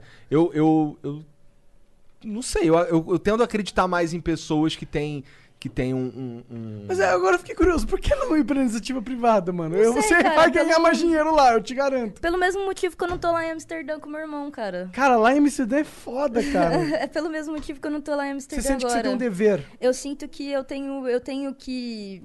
Cara, se eu não fizer, ninguém vai fazer, entendeu? Não fizeram até agora. Isso você viu quando. Isso você fa- você falou no começo da conversa Tabata pra presidente. que, que foi quando o Bolsonaro ganhou que veio esse sentimento em você ou vem antes? Cara, disso? vem antes, assim, desde, desde criança eu sempre fui muito ligada, assim, em política também. Eu gostava, que nem eu falei pra vocês, eu gostava de uns punk, né? Então eu ouvia muito Sex Pistols, ouvia umas bandas de punk brasileira, Garotos Podres, Muqueca. Os caras meio revoltados. Eu Uhum. ficava, estu- eu, eu, eu gosto muito de poesia também. Então eu ficava analisando essas letras, eu ficava pensando. Eu lembro que eu conheci o, o Green Day foi meio que um divisor de águas pra mim, assim, quando eu conheci aquele American Idol, que foi quando eu descobri o capitalismo, assim, que, que era isso. Então eu sempre fui muito. Eu fui muito sensível às injustiças, entendeu? A, não sei se é por eu ter vivenciado a história da minha mãe, do meu pai, eu ver talvez meus primos que não têm a mesma oportunidade de ensino que eu. E, que nem eu te falei, eu ir para uma universidade federal, me formar ali com a contribuição de, de todas as pessoas, isso é uma escolha, né? Isso é uma escolha que, que quando você vai para uma universidade pública, é uma escolha política que você faz, né? De deixar de pagar uma universidade para estudar com. Isso é polêmico que eu vou falar, para estudar com o dinheiro do povo tal. É uma decisão política. Então eu acho que a gente tem que fazer jus a isso. Por que, que Nem funciona? sempre é uma decisão política. Ah, pode ser uma decisão só econômica É. mesmo, tô Pode ser duro. também, pode ser também. Talvez no seu caso foi uma decisão política. É. E existem os perfis das pessoas também, né? Eu até eu fiz o. Quando eu trabalhava na, na empresa, a galera fez um coach ali, que eu tava. Eu tava crescendo bastante. Eu tava no. Tipo, no auge da minha carreira. Eu era gerente. Eu comecei como técnica.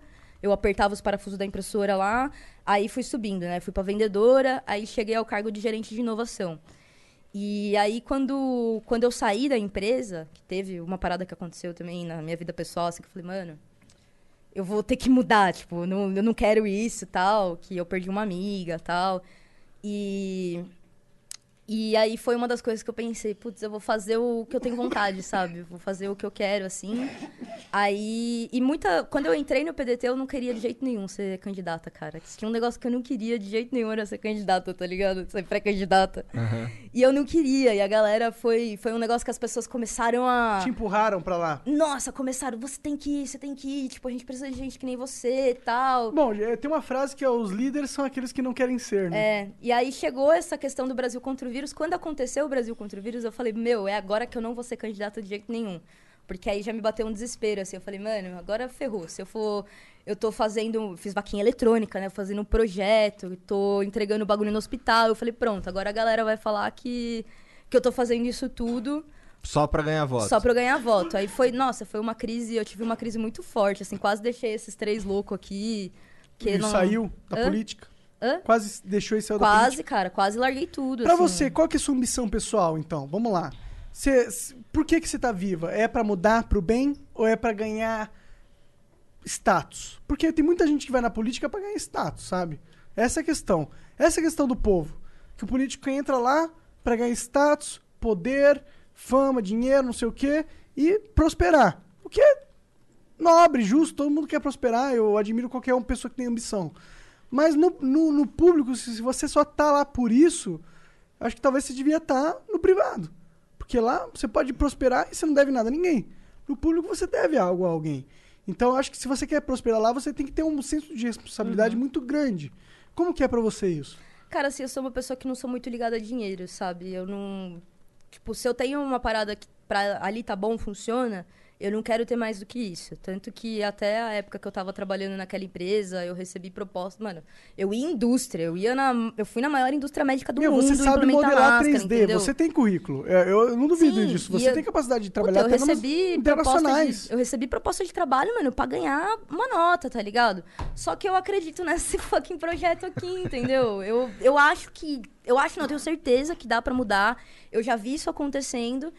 E, e eu quero mudar como as coisas estão acontecendo, cara. Tipo, não, não é financeiro, não é status, não é, é. É justamente isso. Se eu não fizer, ninguém vai fazer, cara. Por que vereador?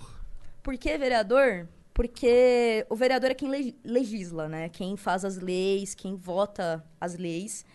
E um dos principais problemas que a gente tem são a, a- tanto o excesso de leis quanto a falta de leis importantes, né? Então, quem elabora ali as estratégias que o poder executivo vai executar é o legislativo que vai criar as leis. E, além disso, o vereador, ele, ele é tipo um mini deputado, né, cara? Ele tem ali aquela grana das emendas parlamentares também para poder desenvolver projeto. Então, eu gostaria de poder desenvolver, tipo, esse projeto que eu te falei, Fazer ele acontecer em São Paulo como um laboratório. fazer ele acontecer em São Paulo e talvez, mano, subir, entendeu? Fazer acontecer no Brasil inteiro em algum momento. Eu queria, eu queria que fosse no Brasil inteiro, por isso que eu fui lá levar para Pros deputados. Pra deputados e Tabata, Tabata. Entendo.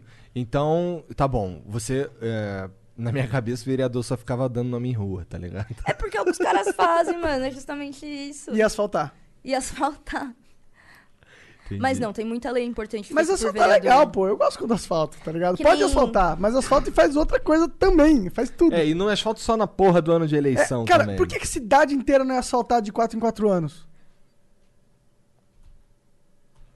Deixa. Você vai dar resultado fácil assim? Você tem que ser no ano de eleição ali pra galera ver que você tá trabalhando, né? Pô, mas em 4 em 4 anos dava, pô. É eleição 4 em 4 anos. Ai, ai, É ai. só vontade política mesmo de ter uma rua bonitinha, igual na, na Alemanha, Amsterdã. E aí, uma outra questão que nem isso é lei municipal, cara. Por que, que aqui no Brasil a gente tem esse anarcocapitalismo louco aí nas, nas, na- nas calçadas? Eu acho da hora, né? Que as calçadas brasileiras é o maior São exemplo de anar... é É verdade, muito né? anarcocapitalista as calçadas funciona, brasileiras. vai dizer que não. Ah, funciona. A minha calçada é da hora, pô. Não, não é tão da hora, não, né? Mas funciona. Mas poderia ser da hora se eu quisesse. Ele, tem poder, ele poderia pegar e mexer na calçada dele pela legislação? Acho que Ah, a não, gente né? pode que- propor uma lei ali que, sei lá, mano, que a gente vai padronizar a calçada, tá ligado? Tipo, sei lá. Ou eu acho um projeto de lei babaca. Fazer. também eu também acho um projeto de lei meio babaca, assim. A gente tem coisa mais emergencial. Mas vamos chegar lá no ponto ensino público, ensino básico. Quem cuida do ensino básico são as escolas, são escolas municipais. Uhum. Então é o município. Então, quem tem poder de mudar as escolas municipais é o vereador e o prefeito, não é o presidente, não é o deputado federal, não é o deputado estadual. São aqueles que zelam pelo município. Ô, vamos, vamos eleger uns vereador maneiro, então, porque o ensino básico é o mais importante que tem, na minha opinião. Porque ah, quando a gente chega lá na frente, a gente consegue competir de igual para igual com os caras da escola particular. Imagina es- escola pública com construtivismo. Ô, isso é meu sonho, cara. Não nem fala isso, eu fico até arrepiada, Você acha, cara. que, você acha que construti- construtivismo é realmente um método legal de ensino? Cara, eu acho. Eu acho que é um método legal, mas os métodos de ensino, eles dependem de pessoas para pessoas também, né? Aí vem uma Isso é outra verdade. vem uma outra problemática. Eu acho que tinha que tornar tudo um jogo, na minha opinião. Eu também acho. Tinha que tornar a escola um jogo com, com medalha, com ranking, tá ligado? Com várias categorias. Você tá rindo, mas é sério, mano. Porque, cara, você gosta de ranking num jogo? É o que me move. É o que me move. É o que me move. E é o que te move também. As pessoas competitivas são movidas por ranking. Põe essa porra no colégio, caralho. Vai fazer as E é ótimo porque você tem um ranking, você tem também um filtro que mostra quem são as pessoas mais qualificadas. Pega essas pessoas e dá mais dinheiro pra elas, deixa elas se prosperarem, Mais porra. que isso, imagina se a gente fizesse um projeto que você seleciona ali dentro da escola pública os moleque que é bom ali no, no Free Fire. Você pega ali, ó, você é bom no Free Fire, mano, vou botar aqui você no computador pra você, um vou te dar um computador gamer top, a cadeira gamer, caramba, pra você ficar bom e competir esporte. Só que em contrapartida, você vai ter que frequentar a escola, você vai ter que tirar nota boa e mais, você vai ter que fazer um curso profissionalizante aqui pra você não só jogar o jogo, você vai aprender a fazer jogo. Porque isso é uma das coisas que a gente acaba esquecendo, mano. Por que, que o jogo é tão caro aqui no Brasil? É tão inacessível? A gente quase não produz jogo, cara. A gente não é incentivado. A gente não produz jogo, a gente não produz microprocessadores, a gente não, não tem produz videogame. placa-mãe, a gente não produz É, mas, videogame. por exemplo, pessoas do seu partido defendem é, o imposto de importação altão. hum, Justamente para incentivar que a indústria nacional produza esses produtos. Mas a história já provou que isso não acontece. Então, é que a- questão. Aconteceu na, na- quando teve aquela, uma- aquela reserva de mercado enorme que eu acho que foi criada na ditadura, que era um lance de. Ah, eu não lembro o nome. Mas, por exemplo, você lembra do Dynavision? Uhum, da Gradiente. Então, é, então, Eu e- tenho um. esses, esses videogames, esses, assim, tinha uma porrada de clone de Nintendo aqui, porque o governo impedia a Nintendo de entrar, e aí o que, que acontecia? Acontecia que as nossas empresas só copiavam tecnologia. É Exato, péssimo. porque falta um projeto. Foi colocada uma lei ali de taxar, e e uma lei meio burra, porque ela não foi desenvolvida pelas Meio? pessoas. Não, não foi desenvolvido pelos técnicos, entendeu? Então você vai ter lá, eu, eu vou proibir você de comprar isso aqui para você incentivar a indústria nacional. Só que aí a gente não cria uma política, não cria um projeto para incentivar o desenvolvimento de semicondutores. Aí o cara que vai criar a indústria aqui no Brasil, ele precisa comprar semicondutor lá de fora. Então a hora que ele for comprar e taxar, ele se ferra e não consegue fazer. Então, por isso que é importante as pessoas de tecnologia assumirem papéis na política pública, cara. Eu Pra gente concordo. poder Mas eu também pensar. concordo. Eu concordo. Tipo, eu sou muito anárquico. já que há, a, já que há uma Exato, necessidade de. Já que há, na verdade, já que o meta é, é ter Exatamente. esse sistema, Exatamente. então vamos fazer esse sistema do melhor jeito não possível. pode contra né? ele, junte-se a ele, de certa, de certa forma. Eu, eu concordo com você. Eu acho que e, e esse, esse, essa lógica ela não vai mudar tão cedo. Por mais que eu, que eu utopize esse negócio de. Quê? Pô, utopize. Uau, Acabei de inventar. vai lá. É, esse negócio de cada um ter a sua individualidade e, e não ter um órgão central, estatal, blá blá blá. O meta agora é esse. E não vai mudar nos próximos 100 anos. E quem falar que vai mudar é louco. A verdade é essa. Espero estar errado, não acredito que estou. Então, já que é esse meta, que era o Igor que tava falando essa merda, vamos, vamos então jogar esse meta da maneira mais eficiente possível. Vamos subir esse ranking. E pra subir esse ranking, isso que o Igor tava falando. Caralho aí. A caralho gente precisa ter tábatas. Caraca, o Monark Aí tá... o cara tá fazendo campanha pra tu aqui já. Não, eu tô, eu tô fazendo campanha Quer pra vir vo- pra equipe? Quer fazer parte da... Não. A gangue da ganga? Mas eu quero que tábatas. Eu quero. Vem fazer parte da Não, ele é da gangue da ganja. É, já. da- É, eu quero que pessoas que sejam mais mente aberta e que tenham propostas mais modernas cheguem nesses locais de poder. Eu quero. E que seja você no PDT e pessoas no PT como você, eu quero apoiar também. Quero apoiar. com- No futuro, eu gostaria que esses partidos perdessem força, porque o que ganhasse força são as ideias inovadoras. O partido não, nada mais é que um veículo para ideias. Mas hoje em dia, o partido ele se torna em si o final, o objetivo. Isso não é. Não é o que o partido deveria ser o objetivo final. O objetivo final do partido é ser um veículo. É ser aquele que, que promove ideias e traz ele para a sociedade. Exatamente isso. Mas não faz mais isso, infelizmente. Não, não faz mais isso porque os jovens também não estão. É o que eu como te é que falei, esse filho mudou. da puta fala, ele tá mudou falando tudo, assim, cara. Eu tô bêbado, desculpa, desculpa. Daqui a pouco ele começa. Vai os não, se você pegar a taxa cambial e pegar 10%. Mas tá, tá muito foda conversar com você, ainda não acabou. A gente vai ler os beats da galera agora, beleza? A gente vai ficar mudo aqui uns três minutinhos e a gente volta pra continuar esse, esse papo aqui. Mas Já é três minutos mesmo, Igor? Eu espero que dê três minutos, cara. Por que, que não dá normalmente três minutos? Porque, Porque o Igor fica atraso. vacilando. É tudo culpa do Igor. A culpa é Igor, minha, o nesse caso é minha. Ô, mesmo. aí manda um salve, que coisa de desenho bonito é esse no seu pescoço aí? Caralho, aqui, moleque, olha só. Tem uma tatu muito foda aqui feito Abaixa, pelo, abaixa o mic aí. feito pelo Leandrão aí, ó. Mostra a tua Mike. também, Janzão. Cadê? Cadê? Pô, a minha Chega é aí. parecida, pô. Chega aí, chega aí, Você não chega tá? aí. Agora tu vai mostrar, acha- filha da puta. Achei que a Vem cá câmera... tu também. É, vem Vocês também. fizeram tudo igual? Mais ou Fizeram. menos, são parecidas. É o mesmo desenho, mas são todos diferentes. A Caraca. minha, tipo, é a mais da hora, tá ligado? Tem coloridinho aqui e tal. Ah, eu gosto dos rainhos. A minha é mais legal. E a tatuagem de vocês combina com a minha blusa aqui. Verdade, eu ia falar É. isso. Então, Você ó, escolheu. é Leta Toque. Exclamação tatuagem ou exclamação tatu no chat. Aham, que aí você vai descobrir quem é que fez essa tatu aqui. Demorou? Ah, eu queria mandar um salve aí pros amigos lá do cartório da Moca. Beleza? Os caras aí são Ah, é pica. verdade, eles são É. fã teu, né? É, eu cheguei lá pra. Bom, deixa Foi quieto. nosso, foi nosso, porque o fã é meu também. os caras aí do cartório da Moca, vocês É são nóis. pica. Aí, papo reto. É isso. Vai, três minutinhos. Três minutinhos. Cheguei pra transferir o carro com meu nome, os caras não deixaram nem eu pagar. Sério? Aí, Melhor tipo de estatal. Pô, vai pegar mais uma água aqui dentro? À vontade, pode pegar o que quiser. Ô, Tabata, tu sentiu que ficou faltando falar alguma coisa? Se Ah, falta dar um salve pra galera. Só Tá, fica à vontade. Tudo dá tempo ainda, Se você quiser.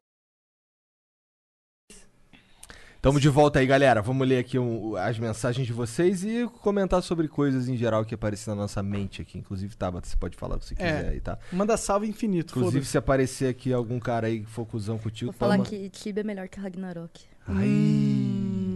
Eu nunca joguei Aí, no Tibia é muito bom, Vou falar Tibia é também muito que bom. City Skylines é melhor que Sin City. Esse aí eu concordo. Eu também concordo. Não que o SimCity 2000. Ah, é. Sem City 2000 eu não joguei. Que pena. Bom, Lambisgoia mandou 300 bits. Tabata, China number one? e aí? Brasil number one. Ih, caralho! Gostei. Aí sim, hein? Aí. O Urban Daniel mandou 300 bits. Chame o Nifrido pro Flow Podcast. Nifrido no Flow. Não sei quem é esse cara. Sabe quem é esse cara? Cara, manda lá no Discord, man. Tu, tu acha que tá mandar aqui, não muda nada isso, cara. Não sei quem é, porra. Tu manda lá, manda com as referências, caralho, a gente vê qual é. Pô, se for interessante, a gente faz. Ou não. O FSA89 mandou 300 bits. O que precisamos entender é como a ciência funciona. Hoje, o paradigma científico é que não há fármaco para Covid, porque nunca desenvolvemos ou descobrimos algo que com certeza cure Covid. Não podemos seguir o caminho oposto, que é propor que funcione e pedir para que a ciência negue isso. Não faz o menor sentido. A ciência não precisa provar que a cloroquina não funciona. Alguém tem que provar que ela funciona primeiro. É, concordo também. Exatamente. Concordo também, mas eu acho que a, a questão é maior do que o que a ciência acha ou não. É se funciona, é importante, porque vai ajudar vidas a serem Mas salvas. é que senão, a ciência que vai provar se funciona ou não. Não necessariamente, porque, por, por exemplo, existe.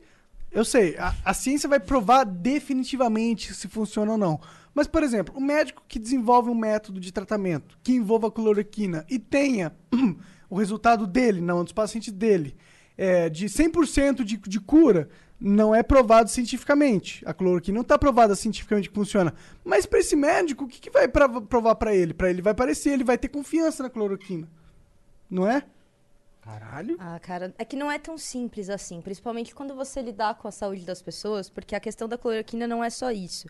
É que tem alguns pacientes que a cloroquina ela também gera efeitos colaterais. Então a questão. Uns bagulho e- no coração, É, né? não, são em todos os casos. Então é, é aquele negócio, é caso para caso. Por isso que o médico tem que analisar, tem que receitar. Tipo, o debate não é se a cloroquina funciona ou não. É se você é médico ou não pra estar receitando um remédio, entendeu? Porque o, o médico ele tem que analisar aquele caso e aí ele vai dizer se aquele paciente precisa ou não de cloroquina.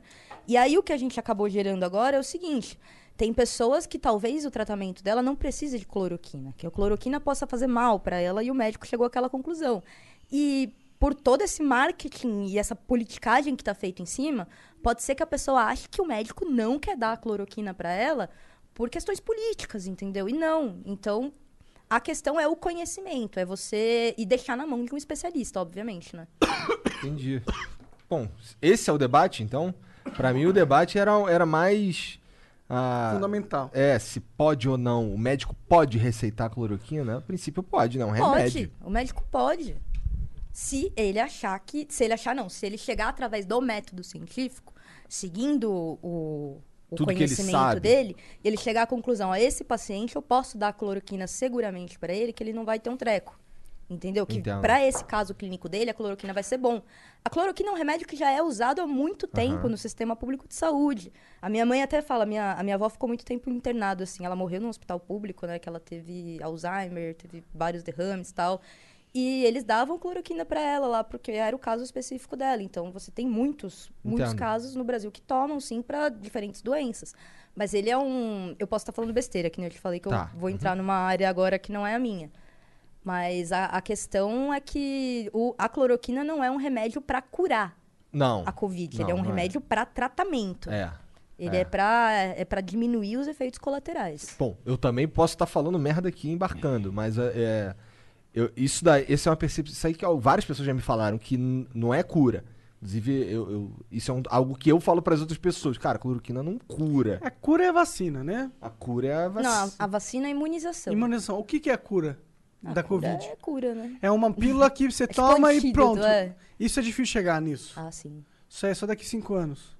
Ou não nunca. sei. Ou talvez nunca. Tem muitas doenças que não tem cura, Tipo né? AIDS. O HIV não tem cura. É, sim. É isso aí, bad vibes, continua lendo aí.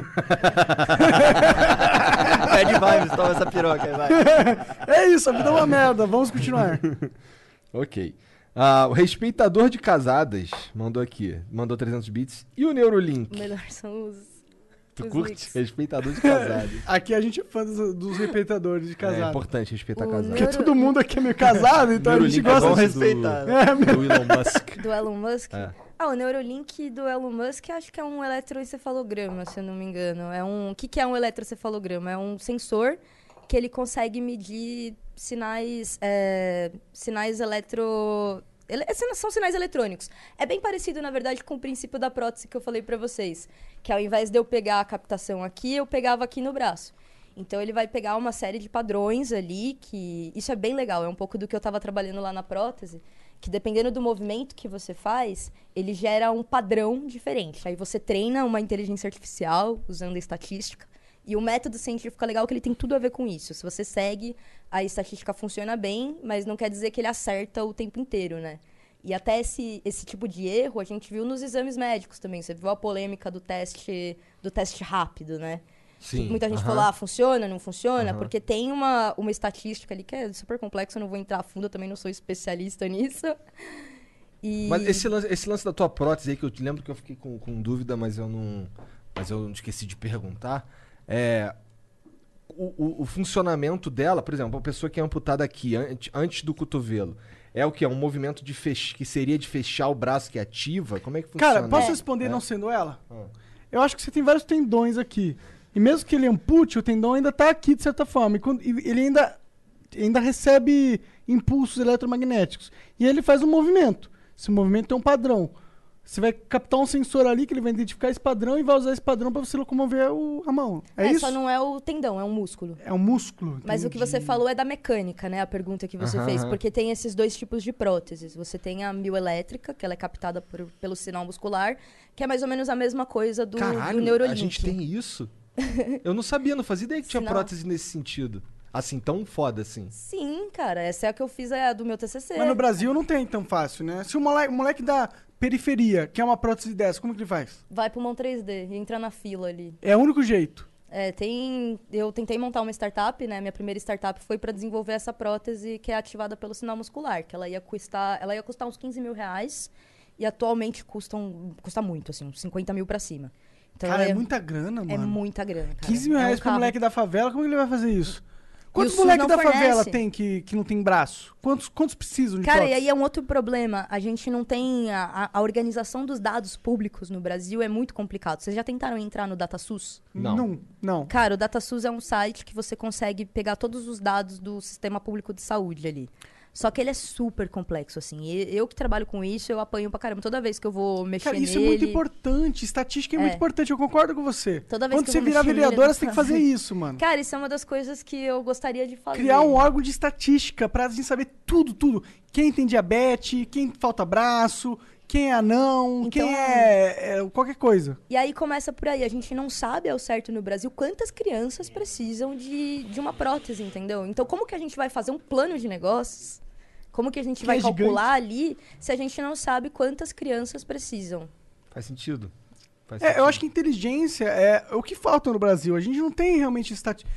Putz, isso é muito Dados importante. claros, Quando eu tô né? jogando um jogo, o que que eu faço? Eu, bu- eu busco as estatísticas. Falo, putz, estatística tá apontando que eu preciso tal. Se a gente não tem isso na vida real, como que a gente vai buscar soluções? Exatamente. Isso, uma das ideias que a gente traz dentro do Centro de Tecnologia Social, que a gente colocou no projeto, é de implementar uma análise de dados. Então, você vai pensar lá, ah, vou chegar no CTS, lá tem um Wi-Fi, né?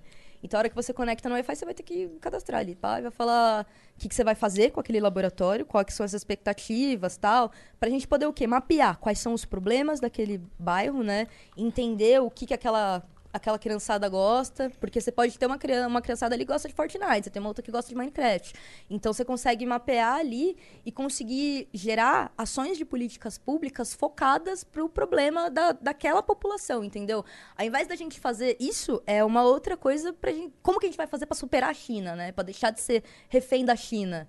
Cara, trabalhar com coisa personalizada. É por isso que está vindo a indústria 4.0, com impressão 3D tão forte, com automação tão forte, que é para a gente poder descentralizar esse meio de produção que está lá na China, que ferrou não foi só o Brasil, foi o mundo inteiro. Todo mundo fez isso porque era mais barato fazer na China. Não ferrou é uma, um lado É, de ver que a também. gente já falou, Muita gente é. se ajudou também Sim, por se isso. ajudou também, mas o Brasil, mano, a gente vê aqui, né? É, mas muitos brasileiros se deram bem. Muitos, mas quando você compara com. Claro, com o Brasil, com o agregado, Brasil a ao desigualdade sempre mostra aí nesse caso. É, um negócio cabuloso. Cara, pra mim, impressora 3D é, algo- é- é mágica. É tipo. Ah, pra mim eu também, cara. preciso de. Sei lá, eu preciso de um suporte. Lembra o Isso é real. Velho? É, cara, eu tava assim, pô, eu preciso de um suporte, um troço besta, um suporte pra prender o meu videogame na parede do lado da minha TV.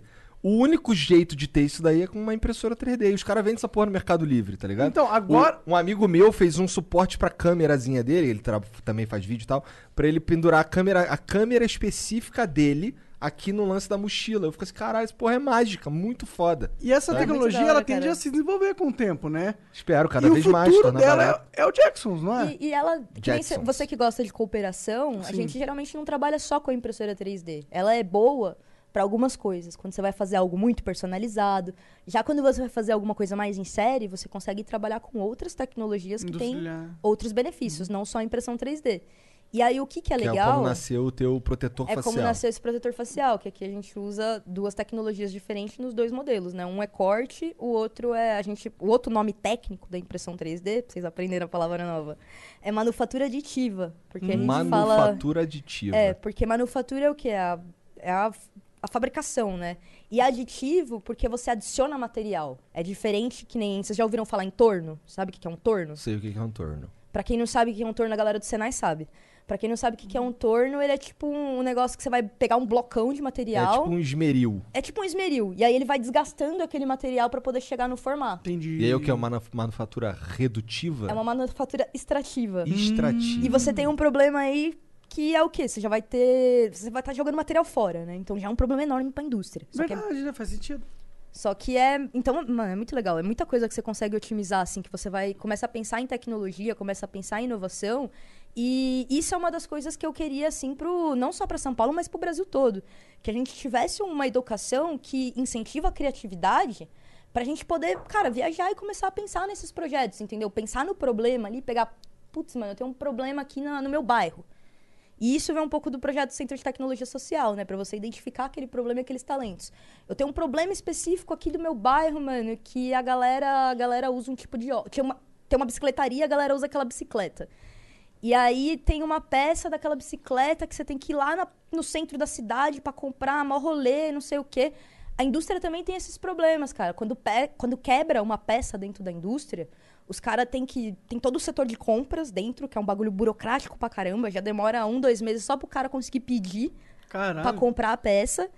Isso E- dentro da indústria no setor privado mesmo. É, do setor privado. Interessante. E aí o cara tem que comprar, sei lá, muitas vezes da China, né? Aí se for um bagulho muito específico, os caras têm que produzir só pra ele. Então se ele vai produzir só pra ele, como que funciona a produção? Se você faz em larga escala, se você faz mil unidades, é o mesmo custo que você tem que fazer uma unidade. Então, dependendo do método de produção, lógico. E, mas geralmente essa é a regra. Então, provavelmente ele já vai pagar mais caro ali, porque ele vai fazer uma peça específica. Essa peça vai demorar pra caramba pra chegar na cidade dele, da onde ele tá. Muitas vezes, mano, eu fui em indústria que ficava no interior de Minas, que eu tive que dirigir numa estrada de terra, mano, duas horas pra chegar. E essa peça leva lá seis meses. Enquanto isso, a, peça- a máquina tá quebrada. Ele diminuiu a produção. E quanto menos ele produz, Meu Deus, ganha. menos ele ganha e menos ele emprega. Porque ele precisa, ele falou, pra que, que eu vou ficar com essa máquina, pra que, que eu vou ficar com esse funcionário, com essa máquina parada? Faz sentido. E aí teve várias indústrias que a gente conseguiu implementar o quê? Ao invés do o, o custo, mano, teve uma indústria que o custo que era pra eles comprarem uma peça lá de fora, a gente montou o laboratório inteiro de impressão 3D, Pra eles montarem outras peças. E aí eles tinham um monte de peça que tava quebrada lá, tipo, às vezes tinha problema, você tem lá a linha de produção, tá vindo uma latinha e a latinha tem que descer por um por um por uma por uma esteira e ela cai pra fora e eles perdem produto. Aí com a impressora 3D os caras puderam fazer adaptação pra isso não acontecer, sabe? Umas coisas bem Então, é legais. tipo mágica a impressora 3D. É, eu, eu amo, cara. Eu sou apaixonada por impressão Caralho, 3D. é algo que. A única coisa que. Assim, a única impressão que eu. A, a impressão que eu tenho sobre a impressão 3D é que. Eu não sei, eu sinto que, que aquilo ali é pof, te quebra à toa. Eu já comprei uns troços que só quebraram. É porque a impressora 3D é caseira, né? Impressora de hobby. Essa E é o empresa- material, o filamento que eles É. usam, né? É, Não é material- só porque é filamento, que aí é preconceito. É o material mesmo. Tem lá, filam- ofendeu, mano. Mas o filamento.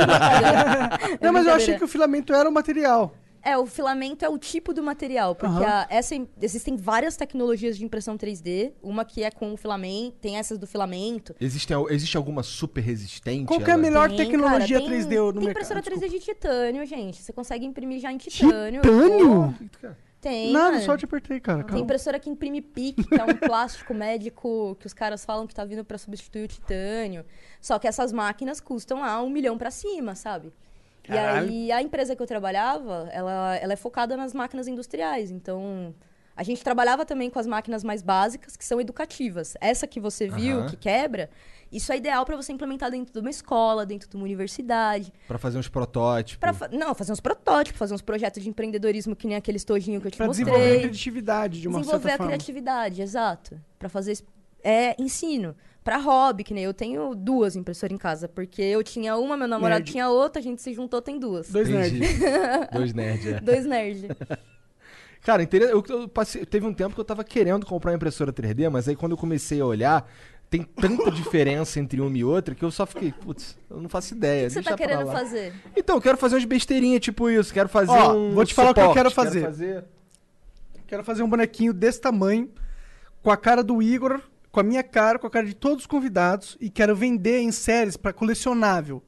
Pra, pro cara poder juntar todos os convidados que quiseram participar desse projeto, entendeu? Bom, não era isso que eu Nossa, queria. Essa é a Mas é o que eu de quero. cliente que eu classificava como noia. Quando chegava lá no. Eu o telefone, aí eu, eu, cate- eu tinha Então uma acertou. categoria.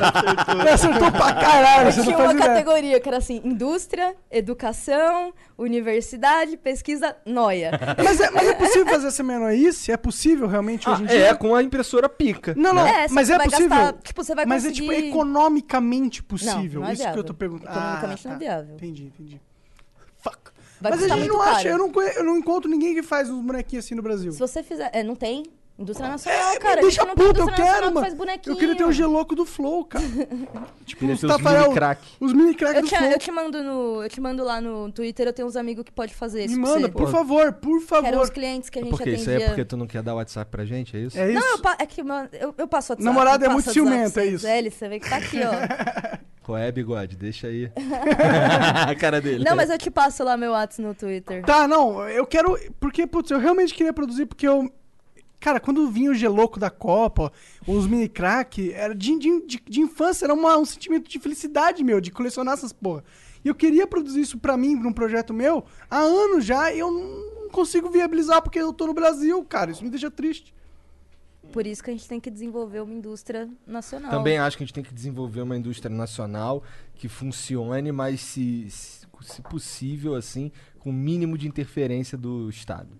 Mínimo. É, Eu sou contra o monopólio, na real, né? Eu acho que o, o problema, o principal problema é quando você monopoliza Eu também, também quando sou o contra Estado o monopólio. monopoliza. Ou o Estado, ou o Estado garante o monopólio de uma indústria privada, porque acontece também. Uhum. Exato. Caralho, tá no PDT mesmo? Eu tô.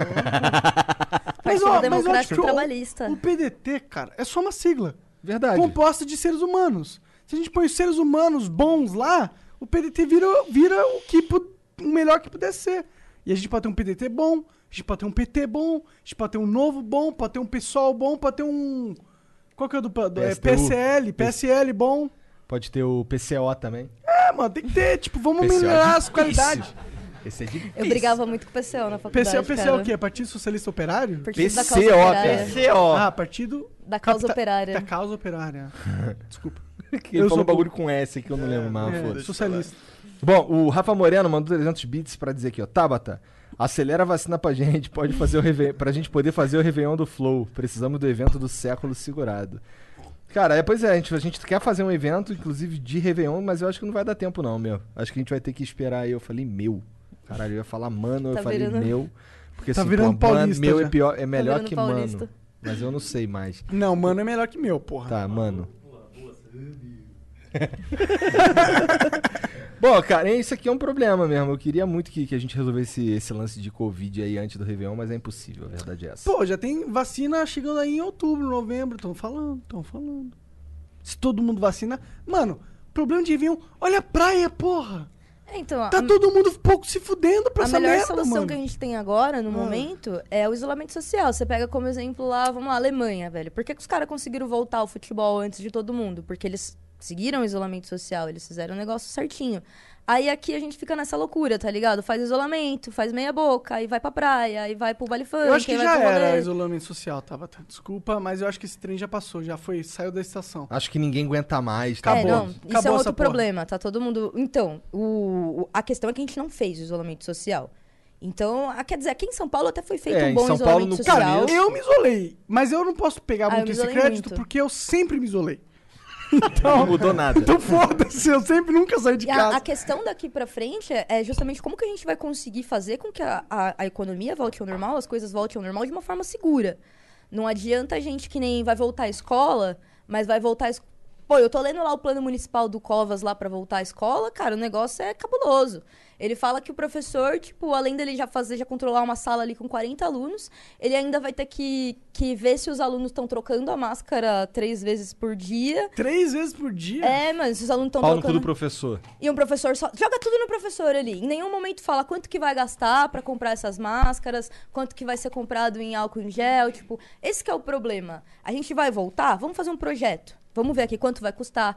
Quanto, em quantos meses isso vai ser feito, como vai ser as etapas. Vamos fazer isso de uma forma coletiva. Por que, que ninguém usou GitHub pra fazer projeto de lei até hoje? Me fala. Tu vai usar. É lógico que eu vou usar, cara. Você acha? Você tem que ner- nerdizar a política, de algum jeito. Porque é o que Caralho. falta, mano. Tabata pra presidente. Então a gente, não, a gente não, não sabe ali o que tá rolando, sabe? É, a gente volta pra questão dos dados, né? É, volta, né? Volta pra essa parada, que é importante, né? Inteligência é importante. Pô, dado é importante Como mesmo. que você vai saber a Tem- solução tem se você não casa? sabe nem os problemas direito? Tem Hã? dado em casa? Como que é? Tem dado em casa? Eu tenho muitos dados em casa. Desculpa, cara. Eu não resisti, cara. Qual o seu dado com mais lados? Hum, eu dou de 24. Bom, deixa pra lá. Eu ia fazer uma outra piada, mas deixa. Enfim, Tabata, muito... tu quer mandar um salve aí, né? Pô, vou mandar um salve. Manda aí, salve aí. É, salve pra minha mãe, pro meu pai, né? Estão me assistindo aí também né? do Flow. Vou mandar Tão um salve. mesmo? Então, lógico. Engraçado. Desculpa aí qualquer merda, viu, pais da Tabata. Manda- mandar um salve pra minha equipe também, a galera que tá construindo, time 7 aí, Gangue da Ganga. Mandar um salve principalmente pro Ike, da comunicação, que vai fazer aniversário amanhã. E pra galera que tá aqui, né? O Renato, Radamés, André, que onde eu vou. Eu sou tipo a Dona Flor e os três maridos, tá ligado? Onde eu vou, vai os entendi. três atrás. Ó, que papo é esse aí, é porque um é o meu namorado, que Aham. a gente já namora há bastante tempo, nove anos, tá? e é namorado ainda. E o André é meu sócio, né? Então a gente, no, no papel ali, eu tenho compromisso com o André, né? Verdade, verdade, verdade. É, eu namorei sete anos antes de casar. Eu já tô casado há muito tempão também. Caralho. Nove anos. Uau. Impressionante. Nove anos. A gente se conheceu no primeiro dia de aula da faculdade. Que Sabe o que, que a bonitinho. gente tinha em comum? Ah. A gente queria estudar no ITA. Olha lá. Entendi. Entendi. É o que que é? Eu acho que hoje tá melhor. É, eu também acho. Bom, é, gente, muito obrigado aí pela moral, todo mundo que assistiu aí. Obrigado a todo mundo que mandou beats, que se tornou sub. Obrigado pela, sei lá, pela paciência que a gente tá aqui há mó tempão já. Quanto tempo aí já? Duas horas e meia quase. Duas horas e meia quase. O papo foi muito foda, Tabata. Obrigado mesmo. Obrigado. aí Mude o PDT. Ah, mandar um salve pra galera da time Sírio também. Turma boa, que Turma tá sempre boa, ajudando aí, é. subir nas hashtags. Tenho certeza que eles estão botando flow ali no- nas hashtags. É isso, é isso. Mais alguma coisa, Monarca? Paz E Força. quem, quem for anão, pode deixar que o Bolsonaro levanta. Lembra que, Caralho. Ah, eu sou meio anã, cara. Não fala isso não, velho. lembra que anão é irmão. É isso. Um beijo. Tchau, tchau.